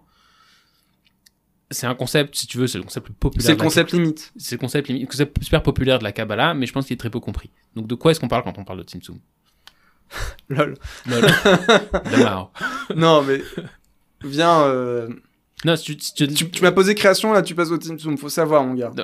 Moi, j'allais dire que j'allais expliquer la création. Alors vas-y. Le Rav Ben Amozeg, il dit il y a l'émanation. Et l'émanation, ça veut dire quand il y a quelque chose de moi qui va vers l'extérieur, mais qui reste encore une partie de moi. Et la, et création, il ramène les Pashtanim et les Medaikim, donc le Ravi Ben Ezra, etc., tous les Rishonim, sur les versets, la création, avant que le Rambam arrive, ça veut pas dire création ex nihilo, qui est un terme mystérieux. C'est un terme précis dans la Torah. Ça veut dire séparé. Voilà. En fait, ça veut dire séparé. Quand on dit qu'on est créé, on dit qu'on est séparé. Donc très bien, donc il y a deux, il y a deux phases. Il y a l'émanation, il y a la séparation. Et le fait qu'il puisse y avoir les deux ensemble, qui est un paradoxe, c'est ce qu'on appelle le Tzimtzum. Ok, le Tzimtzum, c'est une manière de faire rejoindre ces deux notions qui ne pourraient jamais se rejoindre. Puisque si Dieu est là, alors il n'y a pas de séparation. Pourquoi il n'y a pas de séparation? J'explique juste la logique. Un peu de Dieu, c'est tout Dieu. Parce que Voilà. Dieu est tout, il n'est pas divisible. Donc, si Dieu est là, alors Dieu est partout, il n'y a que Dieu. Mais si euh, Dieu est pas là, alors on est, il est infiniment pas là. Parce qu'on peut pas le saisir. Donc il est infiniment pas là. Donc Dieu est là et Dieu est pas là. Et c'est un paradoxe. Et ce paradoxe, c'est ce qu'on appelle le Tzimtzum. Et moi, je voulais expliquer, parce que de dire qu'il y a la séparation, il y en a déjà qui l'ont dit. De dire que Dieu est partout, il y en a déjà qui l'ont dit. Mais de tourner le plus possible autour de ce paradoxe sans devenir fou, c'est ça que j'essaye de faire. Voilà. Donc, et tu, voilà, tu décris le problème. Alors, viens, on voit le côté négatif de ça, si tu veux. Tu, dis le tu, tu dis le Tzimtzum, il permet, si tu veux, d'échapper. Et tu les décris ici les trois. euh, comment tu dis euh, Les trois grandes erreurs qui corrompent de tout temps la théosophie. C'est pas moi qui le dis en fait. Ouais, ça, ça vient du Rav Ben Amozek. Ouais, le, le matérialisme, l'idéalisme et le panthéisme. Juste, je dis que le Rabbi Mosek, il dit ça dans un texte qui s'appelle euh, De la création dans l'hébraïsme, qui est un texte italien, qui est publié sur Internet. Euh, je me suis permis de le traduire tant bien que mal. Et il y a le Rav Zini qui travaille dessus et qui travaille à le publier en hébreu. Ah. Voilà. Donc c'est euh, et c'est grâce au Rav Zini que je connais ces textes, même si euh, je c'est pas des textes qu'il m'a donné, c'est des textes que j'ai trouvés sur internet. Et alors, tu as trois, et j'ai trouvé ça intéressant ces trois heures parce que c'est, c'est finalement, tu les retrouves vraiment partout. C'est-à-dire, tu les retrouves vraiment partout dans plein de religions, de spiritualité, euh, Ouais. de. C'est-à-dire, par exemple, si tu regardes, tu dis ces trois heures, c'est le matérialisme, l'idéalisme, enfin, tu l'auras Bonamosek Ouais. dit ça, le matérialisme, l'idéalisme et le panthéisme. Alors, le matérialisme, quelque part, c'est dire tout est matière. Ouais. C'est-à-dire, il n'y a pas Donc de on on on nie l'infini. Donc, on nie l'infini. Ce qui est le fini, l'infini, et le troisième terme, c'est la relation entre les deux. Ouais. Donc on nie l'infini, t'as le matérialisme. On nie le fini, t'as l'idéalisme. C'est-à-dire, il, n'existe, il n'existe rien, tout est Ouais. une seule substance, qui, ra- euh, qui rappelle un certain mouvement dans le judaïsme. par exemple. T'as pas compris? Le quoi? Certains... Ah, Bah la chassidoute. la chassidoute. Ah, La chassidoute, je pense que la chassidoute nie le, Le fini, ouais. le fini. Ouais, si tu dis que tout est une illusion, t'es dans l'idéalisme. Mais c'est. Tu penses pas que la chassidoute, elle comprend aussi le paradoxe dans lequel tu parles? Moi, je pense pas. Justement parce que pour euh, dans le Tanya, le Tzimtzum, c'est pas euh, c'est une illusion, c'est juste une manière de parler. Hmm. Je savais pas qu'il y avait le Gaon de Vilna au micro. bah, je, cite Nefesh Mais c'est- Hachaim. c'est Nefesh vrai, Hachaim, c'est quand il ça, te dit je vais contre la. C'est vrai que le Raphaël de Volodjin, il a, il, il a écrit ça, entre autres, pour s'opposer au racidisme. Voilà. Et il y en a qui disent en fait, il y a les deux, mais les deux c'est la même chose. Et c'est le C'est le panthéisme. C'est-à-dire, et ça, c'est. C'est-à-dire de dire Dieu c'est la nature. Au fond, quelque part, j'ai toujours vu le panthéisme comme rejoignant un peu le matérialisme. Oui. Oui, mais sauf que dans le matérialisme, il n'y a pas de Dieu. Tandis que dans le panthéisme, on adore la matière. On va se prosterner contre, euh, contre des arbres. C'est ça, le panthéisme, c'est une, forme, une forme d'idolâtrie aussi. Ouais. C'était une- Ok. Donc le Tzimtzum, si je résume, le Tzimtzum, si je résume, c'est c'est ce paradoxe. Le Tzimtzum, c'est un paradoxe. Voilà. Le Tzimtzum, c'est un paradoxe qui dit qu'on est à la fois séparé de Dieu et à la fois qu'on en émane, Ouais. sans pour autant. euh, Et c'est euh, intéressant parce que je, je, te- je l'ai montré tout à l'heure, j'ai lu un texte il y a pas longtemps qui est pas très connu d'un auteur qui s'appelle Franck Alvarez Pereira qui, qui décrit le Tzimtzum comme ça, et j'avais beaucoup aimé cette formulation aussi. Il dit que la- le Tzimtzum, c'est l'impossibilité pour la conscience de savoir qu'elle n'existe pas. C'est-à-dire que quelque part, on se rend bien compte que, que Dieu est tout, ouais, mais c'est impossible de savoir ça. Ouais, mais c'est incroyable et tu m'as montré ça et je trouvais ça incroyable parce que c'est c'est ce que j'ai écrit moi-même. Ouais. On est arrivé à la même conclusion. Euh... Tu me permets de, de Ouais. lire Vas-y. Autrement dit, le Tzimtzum consiste non pas dans le fait qu'il y ait un monde tangible à côté de Dieu, mais dans le fait plus subtil qu'il y a une subjectivité à l'intérieur de laquelle a disparu le point duquel elle émerge. Cela résout-il l'antinomie pour autant? Non, mais cela l'inclut comme étant justement le mur contre lequel se cogne la subjectivité qui tente de retourner à sa source. Voilà, c'est exactement ça. Et c'est exactement ce que. C'est quasiment la même phrase en fait. Ouais, et en plus je le fais à partir de Rabbi Chaim de Vologine comme lui. Comme lui, exactement. Lui Donc aussi, c'est, il cite euh, Rabbi voilà. Chaim de Vologine pour dire ça. Et, et de là, tu fais un, un saut qui, que moi, j'ai trouvé génial. Et tu passes au langage. Ouais, ouais. Et j'imagine que le lien, si tu veux, entre tout ça, c'est la subjectivité. Tout à fait. Alors voilà, est-ce que tu peux. Maintenant qu'on a le paradoxe en main, qu'est-ce qu'on fait avec? C'est-à-dire, et là, tu vas passer. Tu vas, tu vas essayer d'expliquer ça avec le langage, mais est-ce que tu peux. Alors, la, la philosophie du langage, c'est pas un truc que je comprends bien. Je J'ai pas lu Wittgenstein et, et Mm, tous les. mm.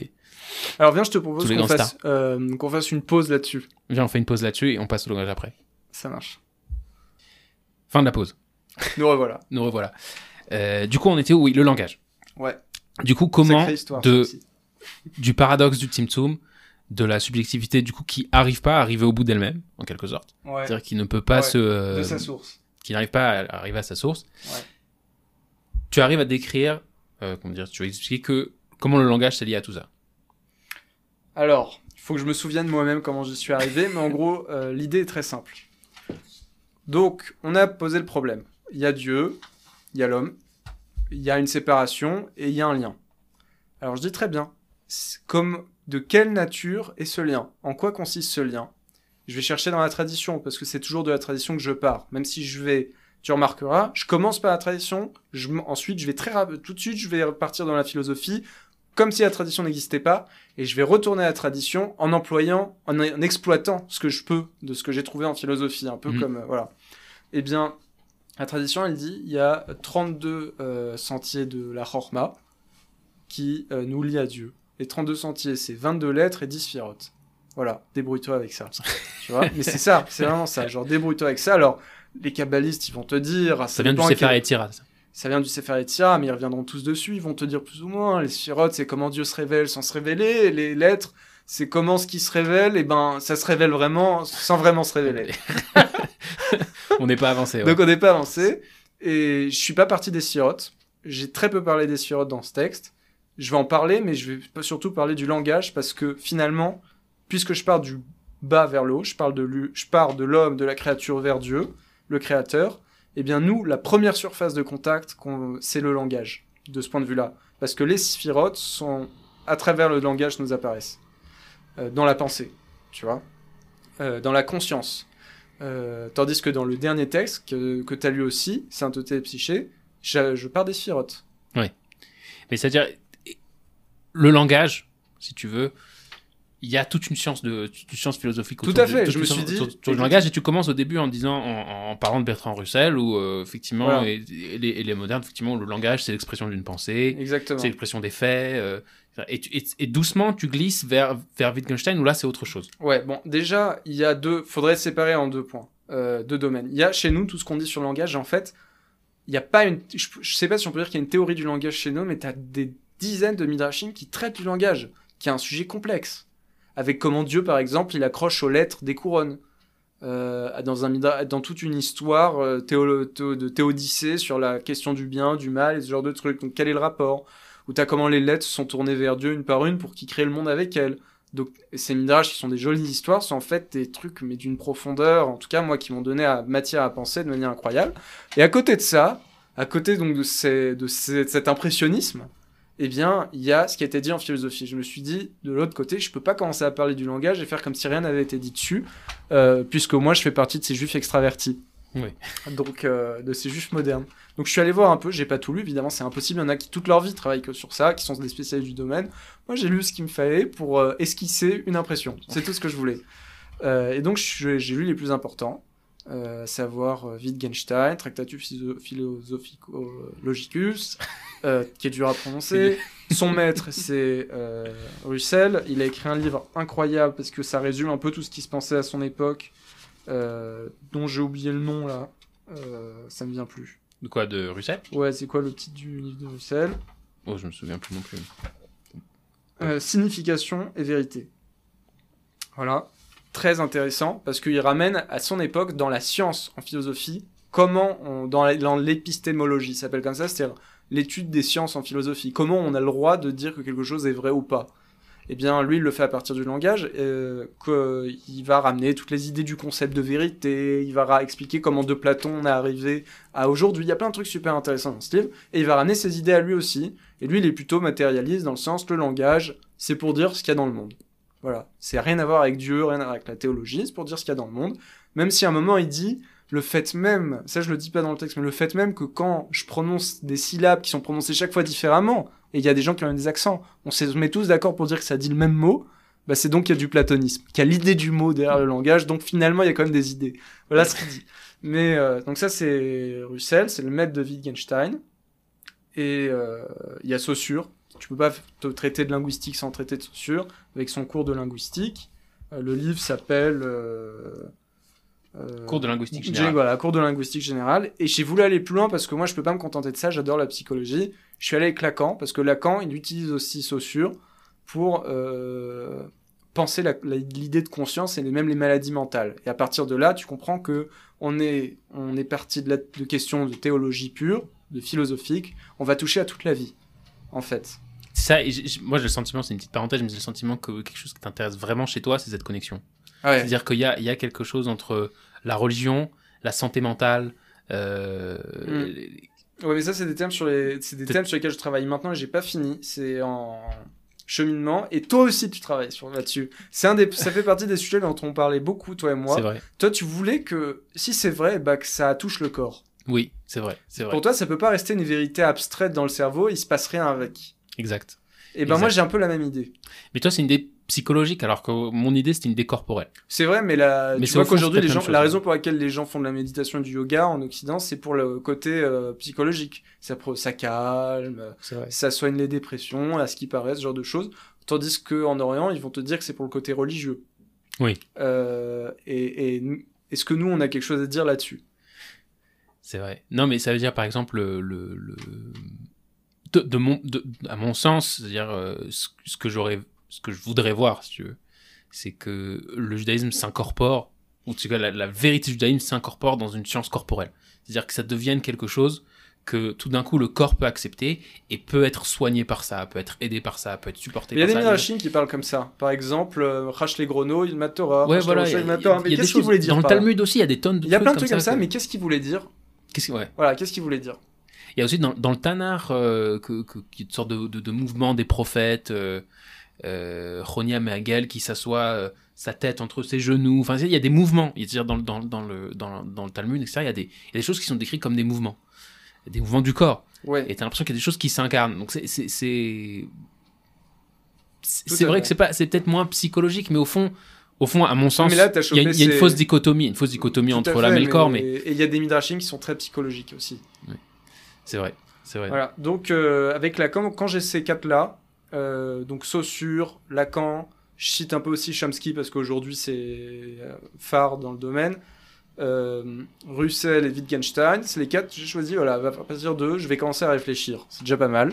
Ça a pris du temps de passer sur leurs bouquins et de commencer à réfléchir autour de ça. Et je vois qu'il y a un développement, qu'il y a, des fils, qu'il y en a qui vont aller dans d'autres directions, dans d'autres, et que ça va, ça va me permettre à moi de voir nous on situe ce qu'on a à dire par rapport à eux. Donc, la première chose, c'était, après avoir dit tout ça sur euh, Dieu, la séparation, l'émanation et le paradoxe, de dire, bon, on va aborder ça à partir du langage. Et après avoir à peu près euh, fait un résumé de, de ce, qui est, ce qui est dit en philosophie là-dessus à partir de ces quatre figures-là, je retourne à la tradition et là je dis, bon, nous, qu'est-ce qu'on dit sur le langage?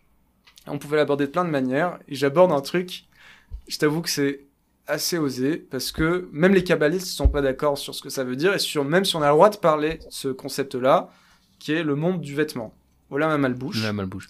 Attends, juste avant que tu arrives au lama malbouche, parce que je veux dire quand même ce qu'il y a, un des choses qui, qui apparaît, enfin un des, si tu veux, un des, euh, un des développements qui apparaît dans le texte, c'est que tu commences de Russell où euh, le langage c'est Mm. c'est pour exprimer ce qu'il y a dans le monde, pour Ouais. montrer ce qu'il y a dans le monde. À, à Wittgenstein, tout d'un coup, le langage devient Alors non, Wittgenstein c'est vers la fin. vers la fin. Comme ça. Russell, le langage, c'est pour dire ce qu'il y a dans le monde et à partir de là, je peux faire de la science. Ouais. Euh, Après Russell, t'as, moi j'ai amené Saussure, même si c'est pas dans le temps, dans les idées, c'est comme ça que je voulais les amener. Le langage, c'est ce qui permet à une pensée de toucher le son. Ok, de se structurer comme ça. Et après, il va parler de signifié et de signifiant. Ouais, c'est-à-dire c'est un côté euh, comment ça s'appelle, euh, psychosomatique. Exactement. C'est-à-dire, il va vraiment, c'est très intéressant. Il dit, je fais pas de philosophie, je fais un, c'est une nouvelle science. Il commence une nouvelle science et il touche un peu à tout en fait avec cette science-là. Comment les langages évoluent, d'où ça vient. Il n'arrive pas à dire d'où ça vient, mais c'est très intéressant. Comment dans les peuples il y a des dialectes, pourquoi au fur et à mesure on va prononcer d'une autre manière et pas pourquoi on n'est pas resté sur la même manière. Comment ça se balade dans le peuple, qu'est-ce que c'est qu'une langue à un certain moment donné. Et il explique aussi comment il peut, euh, le langage, il va donner plusieurs définitions. Une des définitions, c'est le langage, c'est ce qui permet à une pensée de se distinguer à travers les sons pour se formuler, sinon elle serait impensable. Et revient à ce qu'on disait tout à l'heure sur l'inspiration et la philosophie. Hmm. Donc par essence, le langage serait presque euh, philosophique de ce point de vue-là. Euh, avec Chomsky, c'est le langage, c'est la manière même qu'a la pensée d'être créatrice, d'être créative, Créa- créatrice. créatrice, ouais, Ouais. ou créative, c'est-à-dire que c'est ce qui permet toujours de reformuler des nouvelles choses. Est-ce qu'on peut dire qu'il y a une pensée sans langage même? C'est une question. Et avec euh, avec Wittgenstein, qui est un élève de Russell, c'est tu, toi, t'es parti du monde, mais il y a rien à dire. En fait, le fait même que je pense et qu'il y ait des mots, c'est parce que je suis là pour avoir ces mots-là, mais les mots sont pas dans le monde. Donc en fait, les mots sont en moi, donc le monde, c'est mes mots. Oui, voilà. C'est-à-dire Voilà. on Et arrive donc- au, et là, on langage qui retourne- délimite, qui et délimite. tout, ouais. et tout à fait. Et donc là, on retourne sur l'idée qu'en fait, la subjectivité et le langage, c'est la même chose. Ou en tout cas, ils sont liés, intrinsèquement liés. Moi, ce que j'ai compris, c'était plus que la- la- la- le langage est ce qui délimite la subjectivité. C'est-à-dire Ouais, que- c'est les frontières, oui, c'est mais les donc, frontières. donc, euh, donc il y a un lien. euh, et euh, Lacan, euh, qui lui va carrément t'expliquer les maladies mentales à partir du fait que, à partir du langage, et la subjectivité à partir du langage. C'est-à-dire sans langage, t'es pas conscient. Voilà. Sans langage, on pourrait pas savoir que moi je suis moi et que toi tu es toi. Voilà, exactement. On est, euh, on, on fait tous, comment dire, on participe tous d'une manière mystique les uns aux, l'autre, aux autres, on se, on se fond les uns dans les autres. Grâce au langage qu'on a en commun. Grâce au langage qu'on a en commun, on ne se fond pas les uns dans les autres, Voilà. on, peut se, on peut se distinguer par les mots. Mais en se distinguant, on se perd. Voilà, bon ça on y reviendra peut-être après si on a le temps. Et après t'as le vêtement. Alors le vêtement c'est un truc mystérieux. Le, vê- le vêtement, déjà, pour les kabbalistes, c'est un truc, parce que c'est un concept qui vient euh, du d'un élève du Hari, le Rav Seroug. Le Hari, le Hari, d'après Rabbi Vital, il n'a pas parlé du Olam Amalbouch. Et le Rav Seroug, il dit, en fait, il en a parlé, mais il avait interdit de, de, l'écri- de le consigner par écrit. Et moi, je vais l'écrire. Et de là, il va y avoir des rabbins qui vont dire, bon, ce qu'il dit, c'est vrai. Et il faut prendre ce concept en compte. Et il y en a d'autres qui vont dire, euh, c'est pas vrai, il a inventé ça, le Hari, il en a jamais parlé. Même le Rav Ashlag, qui est un rabbin très connu en Kabbalah, il dit, euh, c'est des ch'touillottes. Tu vois? Il n'y a pas de euh, Olam Amalbouche. Parce Ouais. que pour le, alors, le Olam Amalbouche, pour lui, c'est euh, ce qui précède les Sirot, c'est ce qui précède même le Tinsum. Exact. Donc c'est incroyable de dire sur quoi qu'il y a un truc avant le Tinsum, ou même avant le Tinsum, qu'est-ce que ça veut dire? Plus ou moins au moment du Tinsum, bref, mais en tout cas, c'est avant toutes les Sirot. Je rentre pas dans les, dans les controverses, c'est ce qu'elle voudrait dire. Euh, mais moi, j'ai pris ce concept parce que finalement, le langage qui était censé venir après les sphirotes et donc être moins que les sphirotes en termes de proximité divine et de rien, tout à coup ça devient ce qu'il y a de plus haut. Et ce qu'il y a de plus proche de Dieu. Tu fais la coïncidence entre, entre le langage et ce que ce qui s'appelle le Olam Malbouche, qui est comme la première couche entre Dieu et, le- Et En- la création, tout à et- fait. et la création. Et de ce point de vue-là, c'est le lien qu'il y a entre le Dieu et les hommes, c'est le langage, avant les sphirotes. Donc le langage devient plus juste ce qui nous, ce qui nous permet à nous, subjectivité, de pas se fondre en une seule masse, Ouais. mais qui nous permet à nous, subjectivité, de nous séparer de la subjectivité. Et alors c'est comme ça que j'explique. Le Olam Amalbouche, pour eux, c'est un vêtement. Ils vont rentrer dans des détails sur comment ce vêtement est tissé et que chaque ligne trace, euh, en fait, chaque fil trace une lettre. Euh, donc il est tissé de points et de lignes qui forment des lettres et c'est un, un- un vêtement de lettres euh, qui, dont Dieu va se parer d'une certaine manière et à partir de, ce vêtement, il va y avoir une suite de phénomènes métaphysiques euh, qui, euh, desquels vont émaner les sphirotes, le timsum et, et tout ça. Euh, et qu'est-ce que ça veut dire donc qu'il y a un monde de vêtements J'aimerais le penser. J'ai essayé de le penser. J'ai essayé d'expliquer que c'était la première chose qui permettait une séparation et que c'était la même chose au niveau psychologique. C'est ce qui permettait la distinction, la différenciation et donc la subjectivité. Et je j'essaie même de ramener des preuves kabbalistes à ça. Oui, tu parles de la bina. Je parle de la bina, je suis pas entré dedans. Ce serait la pré-bina, hein, en fait. si oui, c'est est ça, parce que si- il y a, un- y a une- il y a une- un problème chronologique entre guillemets, c'est-à-dire que si le langage précède les sphirotes, alors elle précède la bina. Ouais, c'est. la bina, c'est notre capacité à faire des différenciations. Ouais, ouais. Et, le, et j'amène même un texte du Rav Mosek qui est révolutionnaire parce que la Bina, elle est associée à la Tchouva, sans rentrer dans le détail de pourquoi, comment. Mais ça serait un peu la source de tout, la Bina. On y retourne. La Tchouva, c'est l'homme qui retourne à, à la Bina, en fait. Mais pour le Rav Mosek, c'est la Tchouva de Dieu qu'il s'agit. Et donc c'est Dieu qui se retourne sur lui-même et qui est capable de se penser. Alors pas dans le sens où il était inconscient avant, mais dans le sens où il a émané sa conscience. Alors voilà, alors là, il y a un, il y a un truc là où on rentre vraiment dans le gros paradoxe, et finalement, peut-être pas un gros paradoxe, mais il y a une formulation qui est dérangeante. Ouais. Il y a Une formulation qui est dérangeante. J'ai l'impression que le ça. monde, c'est un jeu de Dieu pour se regarder dans un miroir. Tout à fait, et je corrige ça très rapidement dans le truc. Je, comprends qu'on pourrait penser ça, mais c'est pas ça qu'il faut qui doit être pensé. Parce que là, ça ressemble, si tu veux, par exemple, tu vois des, des, des livres. euh, Je sais pas, t'as lu euh, euh, Fondation, c'est un- Fondation de Asimov? Non. T'as pas lu Fondation Non, de Asimov? Non. Alors à la fin de Fondation, spoiler pour ceux qui veulent pas boucher-vous les oreilles. Je Euh, me bouche les oreilles. Mais en gros, à la fin de Fondation, qui est une espèce de d'esquisse de comment la conscience se développe à partir de la matière, comment le phénomène euh, émerge. À la fin, t'as une espèce de planète entière qui acquit une conscience commune, c'est-à-dire qui devient une conscience. Et, euh, et, et- au fond, ce qu'il laisse entendre, ce qu'il laisse entendre, c'est que c'est que tout, au fur et à mesure, qu'en fait, que l'univers il est aussi à ce point-là. C'est-à-dire, ce qu'il laisse entendre, c'est que l'univers est, fait émerger une conscience pour pouvoir se penser, pour pouvoir se, se, se voir, se, je sais pas exactement quoi exactement, mais comme si euh, et il y a là quelque chose de paradoxal dans le sens où c'est nous avec nos subjectivités qui projetons ça sur la matière. Il n'y a pas Mm. vraiment de, ça veut dire c'est c'est un espèce d'anthropomorphisme du Oui, de l'univers, c'est une espèce c'est pas d'égoïsme. qu'il a voulu dire c'est pas dans le sens où Dieu était inconscient et maintenant il est conscient, grâce au Sirot, c'est pas ça du tout. Mais- Il était déjà conscient, mais d'une conscience qu'on peut pas comprendre ni imaginer, et il nous permet à nous de penser sa conscience par les sphirotes. T'as compris? Ouais. Mais Mais c'est- donc, parce que c'est ça, c'est ça que je le truc, c'est qu'il faut maintenir, parce que quand tu, quand, quand tu dis ça, t'as l'impression que là, la séparation s'est écroulée. Ouais, je sais, mais ça, c'est le problème du. euh, Quand je dis le Rav Nosek, c'est le problème que j'ai, mais pas du tout. Ouais. euh, déjà pour les kabbalistes, alors ça, j'aurais peut-être dû le préciser. Quand on parle de Binad, Chorma et de Keter, en fait, on sait pas de quoi on parle. Voilà. Donc, euh, on n'en parle que dans le sens où ça va avoir un impact sur nous, où ça va être lié aux sphirotes qui sont plus bas. Mais en soi, on n'y comprend rien, ces sphirotes, ils le disent. On s- euh, voilà. Ouais. D'ailleurs, c'est marrant, un système de parenthèse, c'est que dans, dans le texte, tu dis pas kabbaliste, tu dis théosophe. Ouais, euh, j'ai repris ça au Rav Ben Amozeg et c'était ma manière à moi de, de rester euh, sérieux. Fidèle. Sérieux. Dans le Pourquoi texte kab- kabbaliste, c'est pas bien? Bah, c'est trop, c'est déjà être trop proche du, du dire, pas du dit. C'est être trop proche des, du midrash. Et à, à l'époque, j'essayais d'être euh, plus proche de la philosophie, d'aller vers le midrash. Ouais. Et dans le texte d'après, je suis capable de dire kabbaliste. C'est pas, mais je trouve que ça, ça sonne bien théosophe. C'est un côté, euh, Ouais, ouais, c'est un côté sympa, mais bon. c'est vrai, c'est vrai. Et alors, je dois, je dois admettre qu'il y a le passage, le chapitre sur la, que tu appelles le chapitre sur la vérité. Je suis pas sûr d'avoir bien compris. Et mais, mais en gros, ce que je suis pas sûr d'avoir bien compris, tu as l'air de dire que tout ça, ça fait qu'il y a un problème d'exprimer la vérité. Tant que la vérité est plus accessible. Ouais. Qu'est-ce que tu, enfin, et je Bah, suis pas sûr d'avoir compris. J'aimerais que tu m'expliques. Euh, C'est-à-dire qu'à partir du moment où, pour penser les choses, tu dois te distinguer de tout, que ça soit de se distinguer de Dieu chez les Juifs ou se distinguer du monde chez Lacan, ou chez, ou, ou chez Wittgenstein, etc. Mais bref, se distinguer de quelque chose, bah, tu peux en parler, mais tu ne sais pas ce que c'est. C'est le propre. Si tu savais ce que c'était, tu serais fondu en lui. Ok? Ouais. Donc, pour pouvoir exister, tu dois euh, être séparé. Et à partir de là, tu as la subjectivité. Et à partir de là, tu à n'as plus accès à ce dont tu plus accès à rien. Voilà.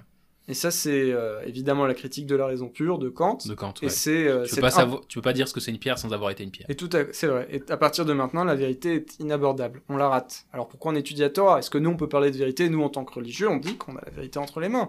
Oui. Qu'est-ce que ça, parce que qu'est-ce que ça veut dire pour nous? Et ça, c'est ce que tu appelles la limite du langage. Alors, Non. le- tout d'abord, il y avait donc le, donc le langage, ensuite le vêtement, ensuite la vérité, pour voir quel lien il y a entre le langage et la vérité, ce que ça veut dire. Mais tu dis surtout que le, le, le- le langage, c'est ce qui te permet de te séparer, et c'est donc le langage, c'est ce qui t'empêche de d'accéder à la vérité. En même temps. Tout à fait. Et je ramène un midrash. euh, Dans, euh, à propos, il y a plein de midrash sur la vérité aussi. Dans Ouais, il y en a beaucoup. Je veux dire, euh, et un- que c'est la signature de Dieu. Ouais, que- mais j'en ramène un dans lequel il dit que pour créer l'homme, Dieu a jeté la vérité à terre. Et j'amène l'explication du Maharal qui dit que jeter la vérité, ça veut pas dire. euh, il ramène deux explications. La première, il dit bon, la vérité a été jetée sur terre, c'est-à-dire elle a été projetée dans la Torah. Oui. Mais il dit après, euh, je dis ça, mais je peux pas dire ça. Parce que, euh, parce que le verset qui est ramené dans le Midrash, c'est- c'est c'est un verset sur l'exil, donc c'est pas bien. En fait, il n'y a pas de vérité. Elle a été anéantie. Il n'y a plus de vérité. Dieu euh, l'homme est créé, mais la vérité a disparu. Et là, on retombe sur ce que. Tu vois qu'au niveau midrashique, tout a déjà été pensé. Oui. D'ailleurs. Que euh, moi, je me casse la tête avec des philosophes récents, mais pour penser quelque chose qui est déjà dit. Ouais, mais il y a tout le temps. euh, Peut-être que sans ces philosophes, on, on aurait du mal à comprendre tous ces Peut-être, moi, moi j'ai certainement besoin de. Bref, et Ouais. si formuler quelque chose, c'est d'une nouvelle manière, c'est le penser aussi d'une nouvelle manière, alors peut-être qu'on a besoin de- vraiment de ce philosophe, juste pour formuler quelque chose qui est déjà dit. Ouais. Et formuler, c'est le comprendre. Donc c'est pour nous quelque chose d'important de formuler. Bref, donc euh, ané- anéantissement de la vérité. Et à partir de là, j'arrive aux limites du langage. Ah oui, je parle même de quelque chose d'autre. Je ramène Lévinas qui va encore plus loin et qui lui parle de la souffrance de la vérité, qui souffre dans son essence. Pas parce que la vérité elle est mal comprise alors elle souffre, mais parce qu'elle ne peut pas. Elle peut pas, elle peut pas exister. À partir du moment où elle, s- où elle descend, elle se corrompt. Et à partir de ce moment-là, il n'y a plus de vérité. C'est marrant parce que ça, ça devient tout d'un coup ça un espèce de son euh, euh, relativiste. Tout à coup, euh, c'est la partie sombre du, du texte. Ouais, c'est la partie sombre du texte. Et j'arrive aux limites du langage euh, qui vont nous ramener au silence. Donc c'est ça, quand, quand tu dis par exemple cette, phrase de Wittgenstein là, qui m'a frappé dans le texte, c'est il dit les propositions de la logique sont des tautologies, ce qui signifie que c'est des trucs qui tournent en rond. Donc Ouais. au fond, les, on a le, le langage, c'est quelque chose qui nous permet d'exister, mais quand on cherche à partir de ce langage à déterminer quelque chose, on n'arrive à rien. Ouais. On est on est bloqué, c'est-à-dire que le langage nous bloque en nous-mêmes, au fond. Oui, Euh, on peut tout penser, mais on peut rien penser. J'existe, mais à quoi ça sert maintenant Tu vois Euh, Et il n'y a, pas que lui qui dit ça, j'en ai même d'autres. Aussi dit la même chose, il dit faites le tour du dictionnaire, chaque mot se définit par d'autres mots, vous allez retomber que sur des mots. Mais par où ça commence? Qui a introduit le mot, le premier mot? Et c'est la question que pose Russell. Alors pour Russell, on, a- on s'est mis d'accord sur des sonorités pour dire des choses, pour désigner des objets. Mais, qui mais, mais Lacan, il n'est pas du tout d'accord avec ça, ni Wittgenstein, c'est pas par rapport au monde, c'est par rapport à la subjectivité. Donc qui a introduit le premier mot? C'est ça qu'il appelle le point de capiton. D'ailleurs, je suis allé vérifier, c'est pas ce que je t'ai dit dans le train. Ah. c'est la première, c'est l'aiguille, c'est le premier coup d'aiguille quand il rentre, tu vois, dans le tissu et qu'elle ressort. Ah. Donc elle doit rentrer dans le tissu et ça c'est le point de capiton. Donc c'est la première touche. euh, Ouais, la première touche, donc il y a quelque chose qui va pénétrer le monde. Mais à partir du moment où il pénètre le monde, et ben il disparaît. C'est comme la vérité, c'est quelle est la source du langage. Donc les limites du langage, c'est le silence. Tu vois? Euh, Et, d'ailleurs, j'arrive à la conclusion à la fin de ce passage-là que, que ceux qui tombent dans l'idolâtrie ou l'athéisme, c'est ceux qui ont voulu trop penser. Alors qu'est-ce que tu veux dire par trop penser? C'est quoi le moment? Le moment que tu penses trop, c'est qu'est-ce qui se passe? Bah justement, il faut être capable de s'arrêter et de voir qu'il y a des limites au langage. Ceux qui refusent qu'il y ait des limites au langage, ils vont finalement refuser un autre quelque chose d'autre, c'est le lien avec Dieu. Savoir où mettre le langage, c'est savoir où se mettre par rapport à Dieu. C'est ça que j'ai voulu expliquer. Au moins au niveau de la pensée, et j'ai pas eu le temps dans ce texte d'expliquer que c'était aussi dans les relations entre hommes. Oui. Mais j'ai voulu le dire à la fin, je l'ai dit très succinctement, mais je l'ai dit. et, et du coup, s'il y a, si on doit accepter qu'il y a une limite au langage, je trouve qu'il y y a y encore un espace. Il y a un vide quelque part. Il y a un vide quelque part. C'est-à-dire, on, on veut qu'il y ait ce, on veut que le langage soit ce qui nous, ce qui nous sépare de Dieu et ce qui nous lie, mais du coup, il y a un vide entre les deux. Bah tout à fait, dans le texte, on pourrait croire que c'est bon, j'ai touché euh, le bout là, mais pas du tout. J'ai un, un autre, euh, autre passage, c'est jusqu'à l'absence. C'est que maintenant que j'ai atteint la limite du langage dans le silence, alors euh, je reviens sur le vide. C'est bon, maintenant on a parlé du langage, revenons sur le vide. Donc il y a une limite au langage, je serai à jamais séparé de Dieu, on peut rien dire, ok, très bien. Donc qu'est-ce que ça veut dire qu'il y a un vide? Revenons à la question. Comme si on tournait autour. On est vois. quoi? C'est un peu, on est un peu revenu au Zoom. C'est-à-dire, C'est vrai, mais d'abord je reviens sur le vide, avant de revenir sur le Timsum. Euh, et là j'arrive au Maral de Prague et à Rabbi Nachman de Braslav. mais t'arrives surtout à un problème qui est un problème très classique du judaïsme, c'est que la question du, la souffrance du juste. Ouais, alors comment je suis arrivé à ça? Comment t'es arrivé à ça? Parce que la limite du langage, c'est aussi, la, la mani- c'est aussi le fait qu'il y ait plus de théodicée possible.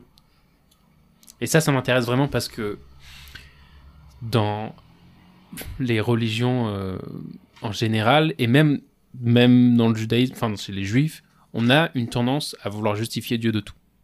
C'est-à-dire, on a une tendance à vouloir extraire Dieu de toute euh, mauvaise chose, de toute. euh. C'est vrai, parce que Dieu est la source du bien. Ce qui s'appelle la théodicée. Ça s'appelle la théodicée, ça veut dire quelque part euh, ce qui Non. se passe dans. Pas exactement. Ah, alors? Être dire Dieu, c'est la... Dieu est bien, est bon. Le bon et Dieu, c'est une seule et même chose. Comme je l'explique dans le texte Ouais. d'après, c'est une chose. Dire après, je constate qu'il y a du mal. Vraiment, euh, le mal est là. Ouais. Ok. Ok. Deux- deuxième point. Troisième point, qu'est-ce que je fais avec ça? Alors, on va trouver des choses à dire. Il y a beaucoup de rachamim qui vont trouver beaucoup de choses à dire. Mais tu verras que toujours ces rachamim prendront des distances par rapport à ce qu'ils disent eux-mêmes. La C'est ça, c'est-à-dire la, la théodicée, enfin c'est comme ça que moi j'avais compris la théodicée, en tout cas c'est comme ça que j'avais l'impression qu'elle est évoquée dans Lévinas, parce que la théodicée c'est la tentative de, de justifier le mal, du point de vue Oui, de Dieu. mais Lévinas, il de- vient de après la de Shoah. cons- de concilier euh, à la fois qu'il y ait Dieu et qu'il est le bien. Mais avant d'arriver à Lévinas, il vient après à Shoah. Oui. Moi, j'aimerais savoir, est-ce que Lévinas, il fait un ridouche quand il dit ça? Ou est-ce que ça a déjà été dit aussi chez les, ra- chez les rabbins Tu vois, est-ce que ça s'inscrit dans une tradition? Et j'ai vu que oui. Ouais. Déjà, il y a... C'est ça parce que c'est vrai que Lévinas il part, de, il part de la Shoah et il parle de cette impossibilité de justifier quoi que ce soit. En gros, je C'est-à-dire voulais- lui, son expérience de la Shoah lui fait dire qu'il Ouais. n'a pas de théodicée possible. Moi, je voulais dire ce que dit Lévinas là-dessus, mais sans passer par Lévinas. Dans... Alors que je prends jusqu'à l'absence, c'est quand même un titre de Lévinas. hein. Ouais. Mais je le dis sans Lévinas, et j'ai vu que ça a été pensé déjà dans des psaumes, que ça a été pensé chez... dans le Rampral à des endroits où il faut faire gaffe. Il y a un chapitre qui est que sur le fait qu'en fait, tout ce que tout ce qu'il a dit au niveau des Théodicées, en fait, il y a une limite et j'ai rien dit.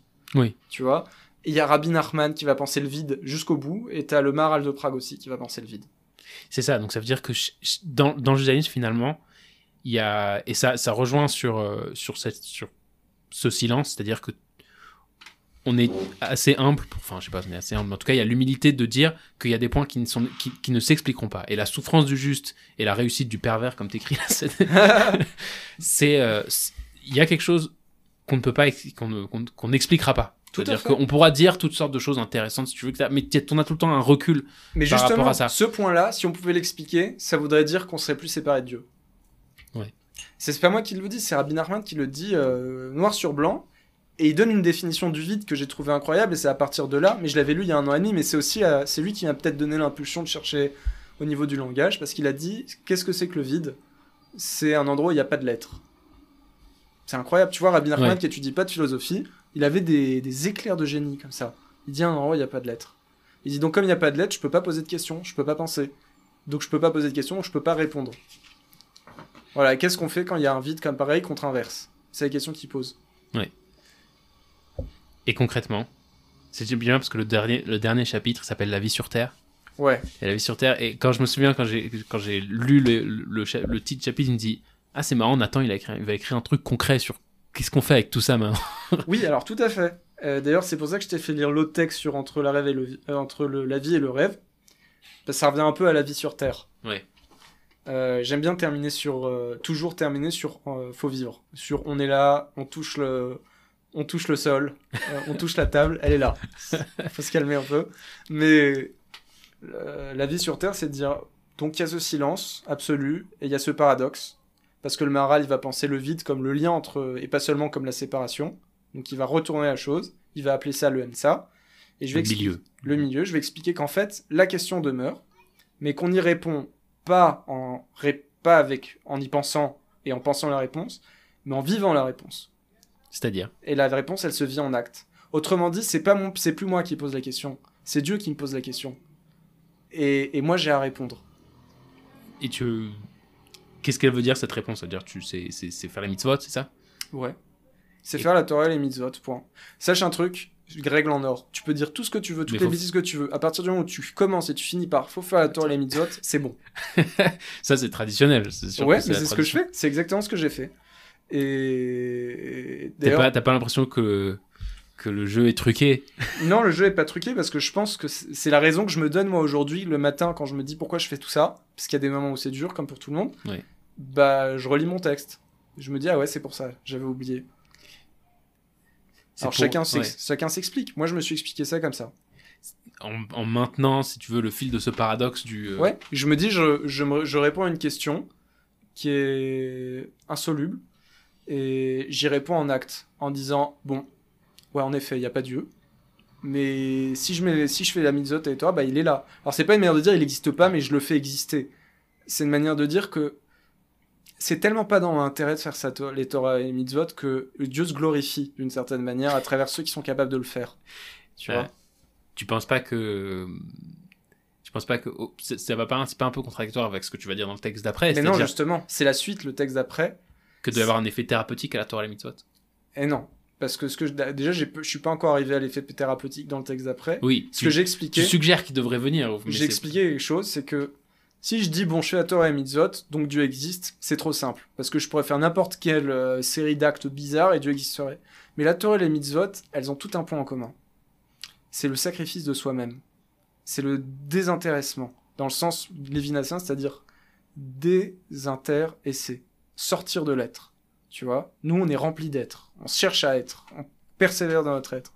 Cher- aller dans le sens inverse de cette pulsion, c'est la preuve qu'il y a quelque chose de désintéressé qui existe et qui nous inspire. Et ça, c'est, ça serait peut-être la définition du bien. Oui. Et par là, j'arrive déjà, quand je dis ça me dépasse et ça m'inspire le bien, avant même que j'ai le temps de réfléchir, et là, on déborde sur le texte d'après. On déborde sur le texte Tu, d'après. tu comprends que le texte d'après, il a besoin de venir. Ouais, je comprends que le texte parce qu'après tu tu vas te d'a- d'abord tu peux tomber tout de suite dans la confusion que il y a peut-être un besoin de se déborder. Ouais. C'est peut-être un besoin et du Et coup c'est pas oui. un débordement. Justement, mais je pouvais pas déborder sans avoir écrit ce texte. Alors le texte d'après, juste que tu saches, s'appelle Sainteté et Psyché. Donc psyché, parce que maintenant j'arrive dans la psyché humaine, sur pourquoi je vis. Et la sainteté, ça serait la preuve de l'existence de Dieu. Comme- Dans quel sens ça Dans quel Pas sens une preuve ontologique, parce qu'il est plus question de preuve ontologi- ontologique à partir de là où on se trouve, puisqu'on peut plus penser. Hmm. Dieu, c'est ce que j'ai voulu expliquer.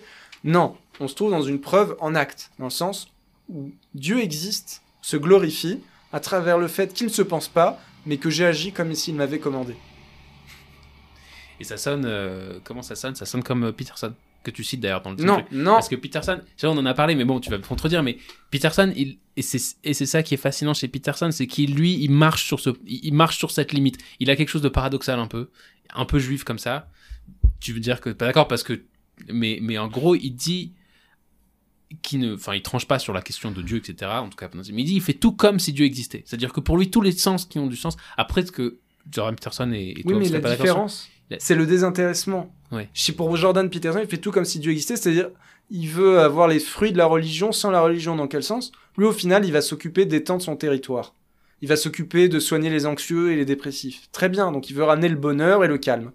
Mais moi, je te parle pas de bonheur et de calme. Dans Sainteté et Psyché, je te parle de l'inverse. Je te parle de la psy... je te parle de l'âme psychotique, de, de, de, de ce qui me dérange, du fait que moi, ce qui, ce qui ramène à Dieu, moi, c'est le fait que je me sente pas bien, pas le fait que je me sente bien. Oui. C'est parce que si Dieu existait vraiment pas, j'essaie de dire l'inverse. Si Dieu existait pas, ben je me sentirais bien. Pourquoi? Parce que justement, je serais pas tiraillé par la question de savoir s'il existe. Parce que la Terre pas- peut pas se tirer les cheveux de son propre surmoi. On va lire ce, on va, on va la trouver cette phrase parce qu'elle est vraiment. Oui, mais ça c'était dans l'autre texte. C'était dans l'autre, livre. ouais.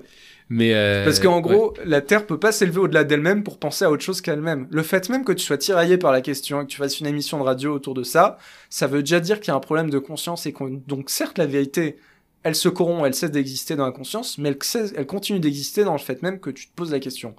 Mais pas, pas la question seulement en pensée. Pourquoi tu te la poses en pensée? Et là, on retombe sur Mendelssohn. Toutes les euh, opinions, toutes les idées qu'on a vont avoir des répercussions sur nos actes. Voilà. Et donc, on peut pas se contenter de dire je j'accomplis sans y penser, sans et je peux penser tout ce que je veux à côté. Il faut qu'il y a il y a une idée qui précède l'accomplissement et qui correspond à mais dont l'accomplissement ne dépend pas. Ça, c'est un des gros points du, du, du final de tout judaïsme orthodoxe, c'est de dire que on peut penser ce qu'on veut sur la Torah et les mitzvot, mais l'accomplissement ne dépend pas de cette pensée-là. Et moi, je te dis l'inverse. Pourquoi? C'est-à-dire quoi l'inverse? Tu dis, Je te dis que si tu te trompes dans la pensée, tu vas te tromper dans les actes à un moment. Tu dis qu'il y a une pensée juste des mitzvot plutôt que, c'est-à-dire qu'une pensée. Oui. Par exemple, si, tu- si on prend une mitzvah euh, lambda, euh, il y a une pensée juste derrière cette mitzvah et une pensée fausse derrière cette mitzvah.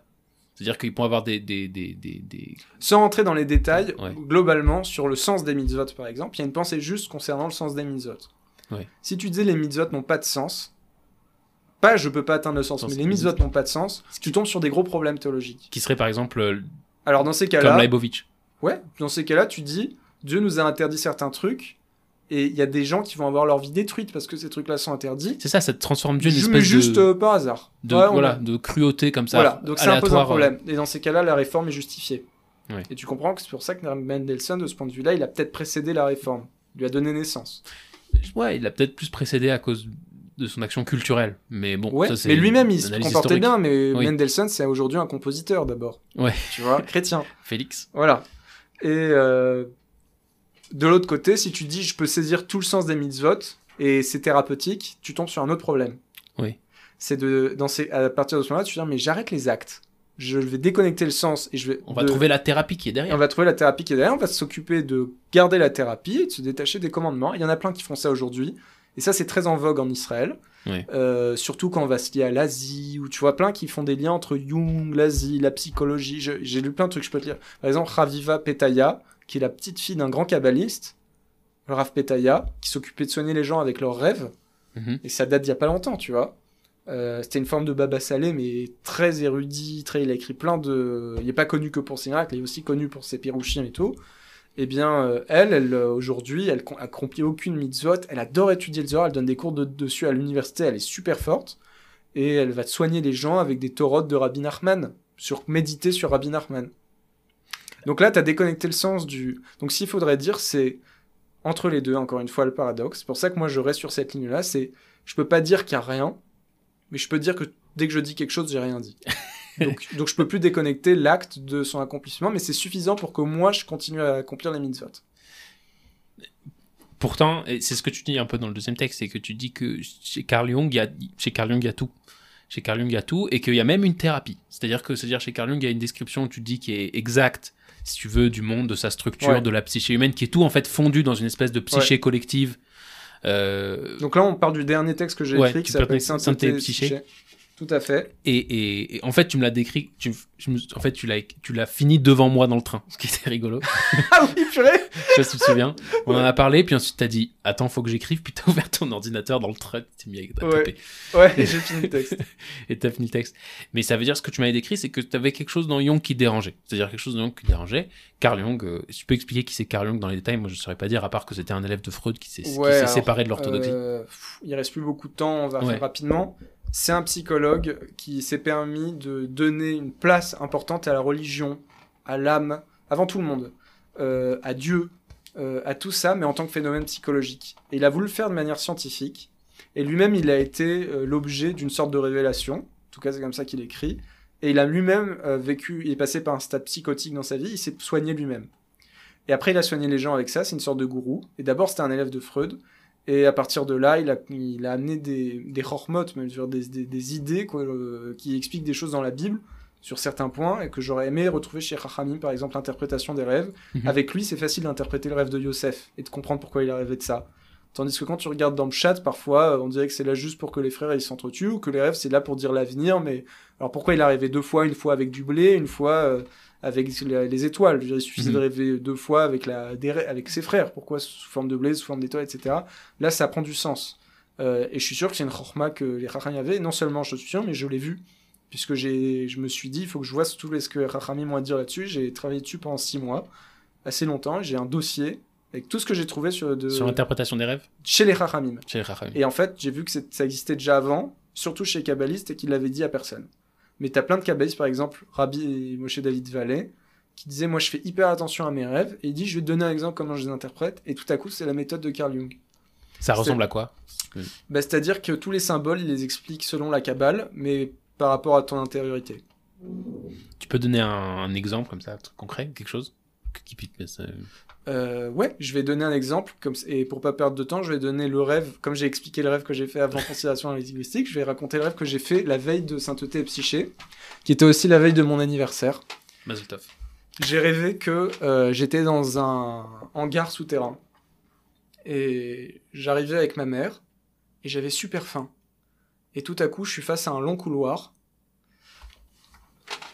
et je cherche la nourriture, et je sais que ma mère a acheté plein de desserts et de gâteaux, et je regarde à ma droite et je vois dans une, dans une vitre tous les gâteaux affichés au mur. Et ils ont tous l'air délicieux.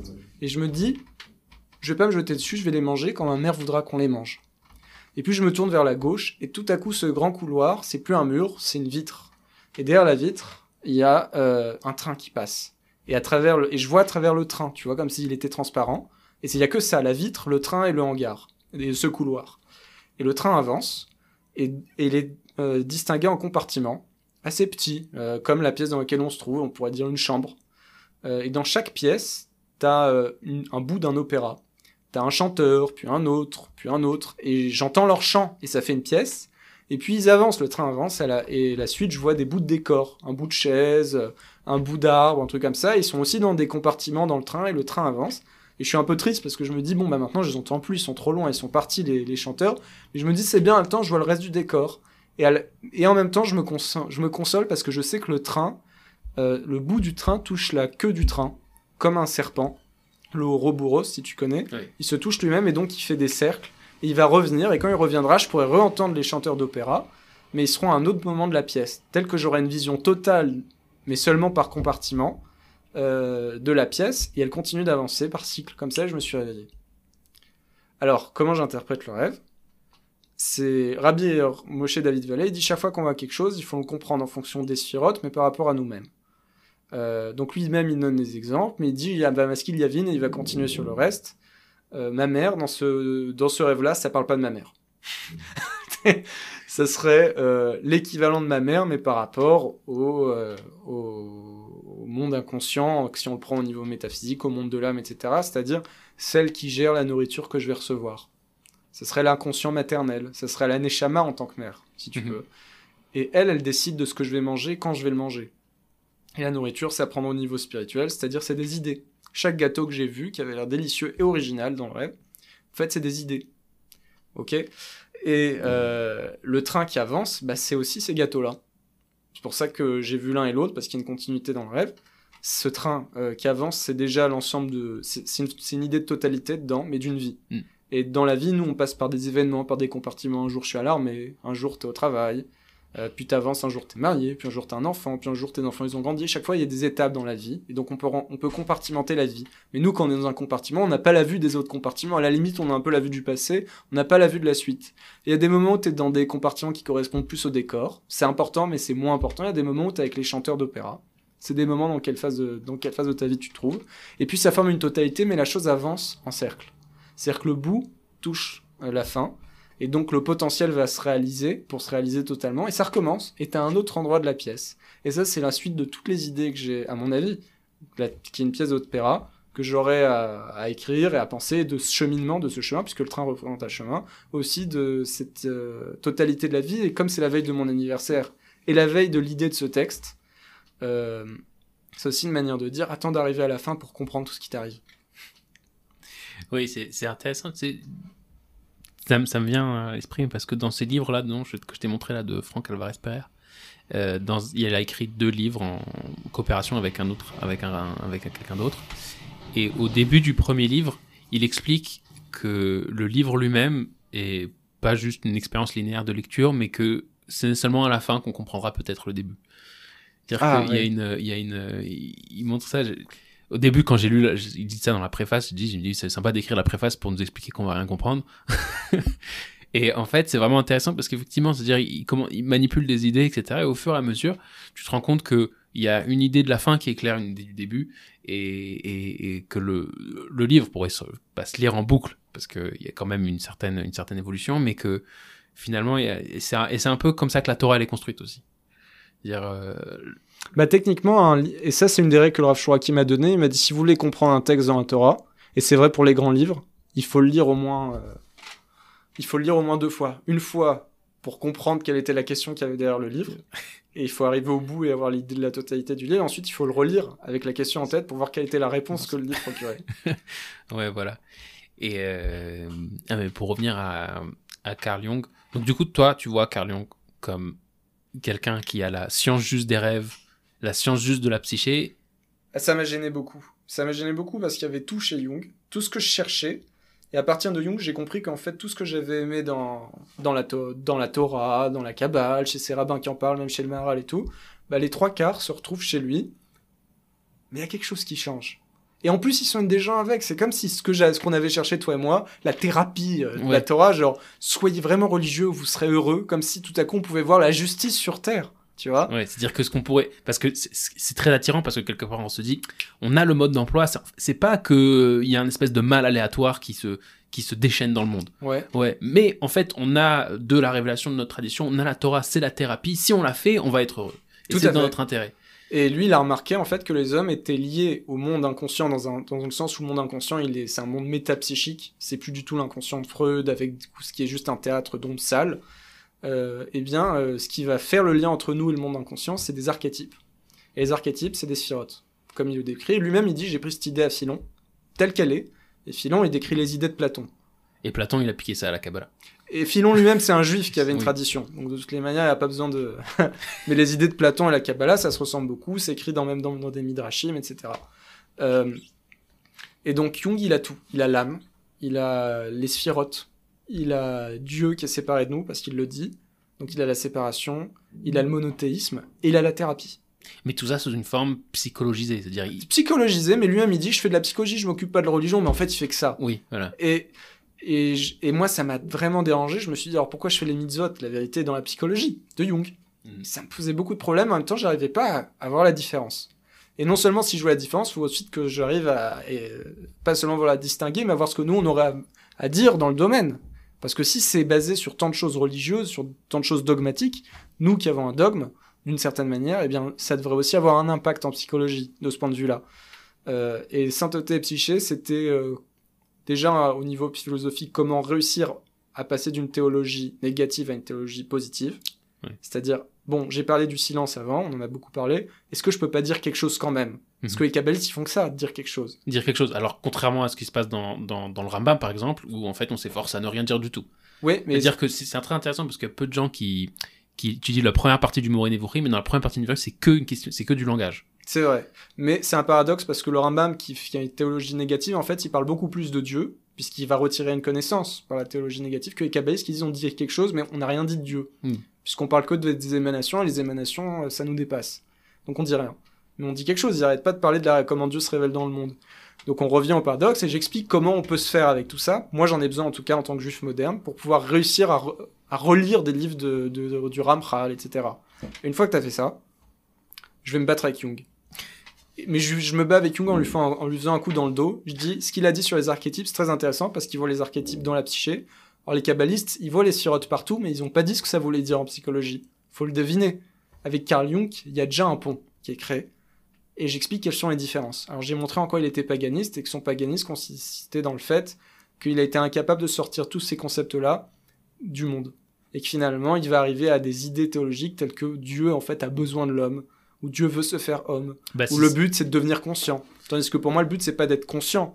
Le but, c'est de faire les mitzvahs. bah, si Dieu c'est un attribut de la psyché en fait, ou même Ouais. d'une métapsyché, Ouais, c'est-à-dire ouais. d'une psyché collective, ouais. eh ben, il, obéit aux lois de la psyché. C'est-à-dire t'as le, le vrai Dieu de Jung, c'est les lois de la psyché, qui sont le manque et le besoin. Ouais. Et donc, lui qui adore l'éthique et la morale, en fait, son éthique et sa morale, c'est les limites du monde. C'est-à-dire qu'il n'arrive pas à franchir l'inconscient et on devient névrosé si on franchit son inconscient. Mais si on pouvait, pourquoi pas le franchir? Je comprends pourquoi que nous- Peterson il adore Jung en fait. Ah Oui, c'est la même idée. hein. C'est la même idée. C'est la même chose. Euh, et euh, tandis que nous, les juifs, on fait pas ça parce qu'on risquerait d'être malheureux. D'une certaine manière, c'est bien qu'il n'y ait pas de thérapie de la Torah de ce point de vue-là. On fait ça parce que Dieu nous l'a demandé. On fait ça par pur désintéressement. Et si ça nous rendait heureux tout de suite, on serait peut-être un peu intéressé. Mais en même temps, si ça rend pas heureux, alors est-ce que c'est vraiment vrai? C'est ça, hein, c'est-à-dire j'ai j'ai parlé à qui j'ai parlé dans l'épisode précédent, j'ai parlé à, à un, un copain. Et, lui, il a dit aussi, il a dit comme ça, il a dit le critère ultime, c'est la, recherche du bonheur. Sur le coup, j'ai pas réagi, mais quand tu réfléchis après, tu dis, c'est pas vrai, une des premières choses qu'on apprend, même quand t'es tout petit, tu sais, quand t'es tout petit et que t'apprends la Torah et les mitzvot, tu comprends tout de suite que la Torah et les mitzvot, c'est un truc que tu dois faire, qu'importe le bonheur que ça t'apporte. Tu vois, c'est un des comme c'est une espèce de de, de fait du judaïsme que moi j'ai en tout cas que j'ai euh, que moi j'ai l'impression d'avoir assimilé très vite. Parce que tu vois que c'est- comme ça que les gens font. C'est-à-dire euh, les gens ils sont pas contents de pas pouvoir manger de crevettes. Là, C'est super, c'est super bon les crevettes. Mais et, et- et a priori il n'y a pas une, une, une raison euh, comment dire claire de qu'est-ce que de qu'est-ce que ça t'apporte de pas manger de crevettes. Pourtant tu le fais pas. Et, et moi, j'ai jamais eu l'impression que la Torah, en tout cas la pratique de la Torah, c'est quelque chose qui va t'amener au bonheur. C'est pas le premier critère. Et c'est pour ça aussi que j'aimais bien Peterson quelque part, parce que Peterson, il joue entre ces deux trucs. Ça veut dire, Peterson, il dit ce qui rend heureux, c'est le sens. Oui, mais là, il reprend Frankel quand il dit ça, et Frankel lui-même, euh, c'est un descendant du Maral, et c'est une, euh, c'est super juif comme idée. Oui. C'est cherche pas le bonheur, cherche le sens. C'est juste que Peterson jamais il formule ce sens vraiment. Si ce n'est par euh, par euh, non, mais c'est un. par lutter contre le chaos. Ouais, oui, oui, mais c'est un, nous- un tour de magie. euh, Oui. Mais il n'y a pas que lui, c'est tout- tous les goïms de, de ce point de vue-là euh, qui nous ont piqué des idées ou qui ont piqué des idées à l'Orient de manière plus générale. Ils ont fait un peu ce tour de passe-passe de commencer en Orient et ensuite d'oublier l'Orient. Ouais, c'est ça. Tu vois, et je finis le texte Sainteté et Psyché sur l'âme, sur une définition de l'âme qui serait pas celle de Jung. Euh, parce qu'au final, l'âme, c'est parler du lien qu'on a avec Dieu. On revient à la première question. Donc, comment l'homme est-il lié à Dieu Par l'âme? Et qu'est-ce que ça veut dire avoir une âme? Et je, la, je le dis en termes négatifs. C'est être inquiet. C'est. Mais du coup, tu ça tu comment dire? Tu perds ton opportunité de thérapie. non, je commence à partir de là parce que je finis le texte sur le fait que, bon, maintenant qu'on a expliqué qu'il y avait une âme et que ça nous rendait inquiets, Ouais, C'est ça qui nous rendait inquiets, qu'on n'était pas des vaches, ok, qu'on discute depuis tout à l'heure. Euh, Puisqu'il y a des sphirotes qui sont quand même des révélations de Dieu et que j'expliquais en quoi ça pouvait être des révélations, sans pour autant tomber dans le, dans le fait de dire j'ai saisi quoi, quelque, quelque chose de Dieu, et que ces sphirotes elles sont dans notre âme et qu'elles gèrent notre vie psychique, est-ce qu'à partir de là on peut pas donc tracer une psychologie qui serait une psychologie de la relation avec Dieu?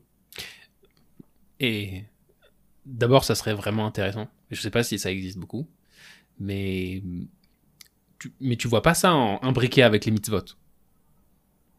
Euh, Parce que les mitzvot, tu, comme tu, comme tu l'as dit, hein, c'est, c'est, elles, vont pas forcément te rendre heureuse, elles doivent être faites quelle, quelle que soit la, selon leur loi, quelles que soient les circonstances. C'est la grosse question, mais en gros, moi, je le verrais. C'est l'inverse. C'est-à-dire, Je verrais ça d'abord imbriqué dans les mitzvot, et ensuite, je pense que je le reformulerais pour l'humanité. Hmm. Sans les mitzvot. Et ça serait mieux que Young? Euh, bah, je sais pas, je l'ai pas fait. En tout cas, euh, ça m'a pris six mois, tu vois, de passer d'un texte à l'autre.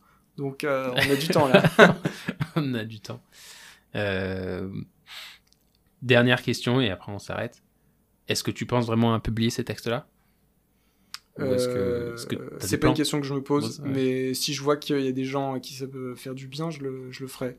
Moi, j'ai considération linguistique, j'ai beaucoup aimé. Je l'ai dit et je t'engage et je- ce serait, moi, je serais très content de le voir publié. Sainteté et, et, et psyché aussi, je serais très content de le voir publié. Pour moi, il est encore un peu pas clair, mais c'est ma faute. Non, mais c'est pas ça, mais ça répond à une autre question. Et, et moi, j'ai vu des mecs sortir de la yeshiva pour, euh, pour taper du Jung, tu vois. Ouais. Vraiment, et à analyser leurs rêves et être avec les archétypes. Et ils sont super spirituels, ils font aucune mitzvot. Et ils étaient à la yeshiva. Et donc, euh, est-ce que nous, on est capable de répondre à ça? C'est-à-dire là, vraiment, c'est un combat de face à face avec la Kabbalah, parce que là, c'est Sphirot contre Sphirot. hein. Ouais. Là, c'est apocalyptique. Ouais. J'imagine tout de suite la série, tu vois.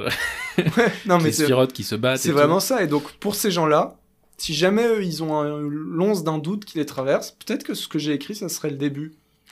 Moi, en tout cas, qui, qui ai traversé ces doutes-là, ça m'a aidé. Ben, j'espère que un jour on verra tout ça en couverture rigide. Moi, j'espère. Mais bon, c'est comme c'est toi qui vois. hein, C'est publier, c'est C'est pas moi qui vois. hein. publier, c'est s'exposer. C'est pas du tout moi qui vois. Moi, je, je fais ce que j'ai à faire. Ah. C'était d'écrire le texte. À partir de là, je- ma tâche s'arrête. Bon, bah merci beaucoup Nathan. Merci, Et, euh. C'était super. Je pensais que ça allait être beaucoup plus euh, autour de, de mes rup- ruptures amoureuses. Si tu veux revenir en parler de tes ruptures amoureuses, avec plaisir. hein, je- Mais c'est bien. Allez, on se voit jeudi dans le train. ça marche. Bye bye.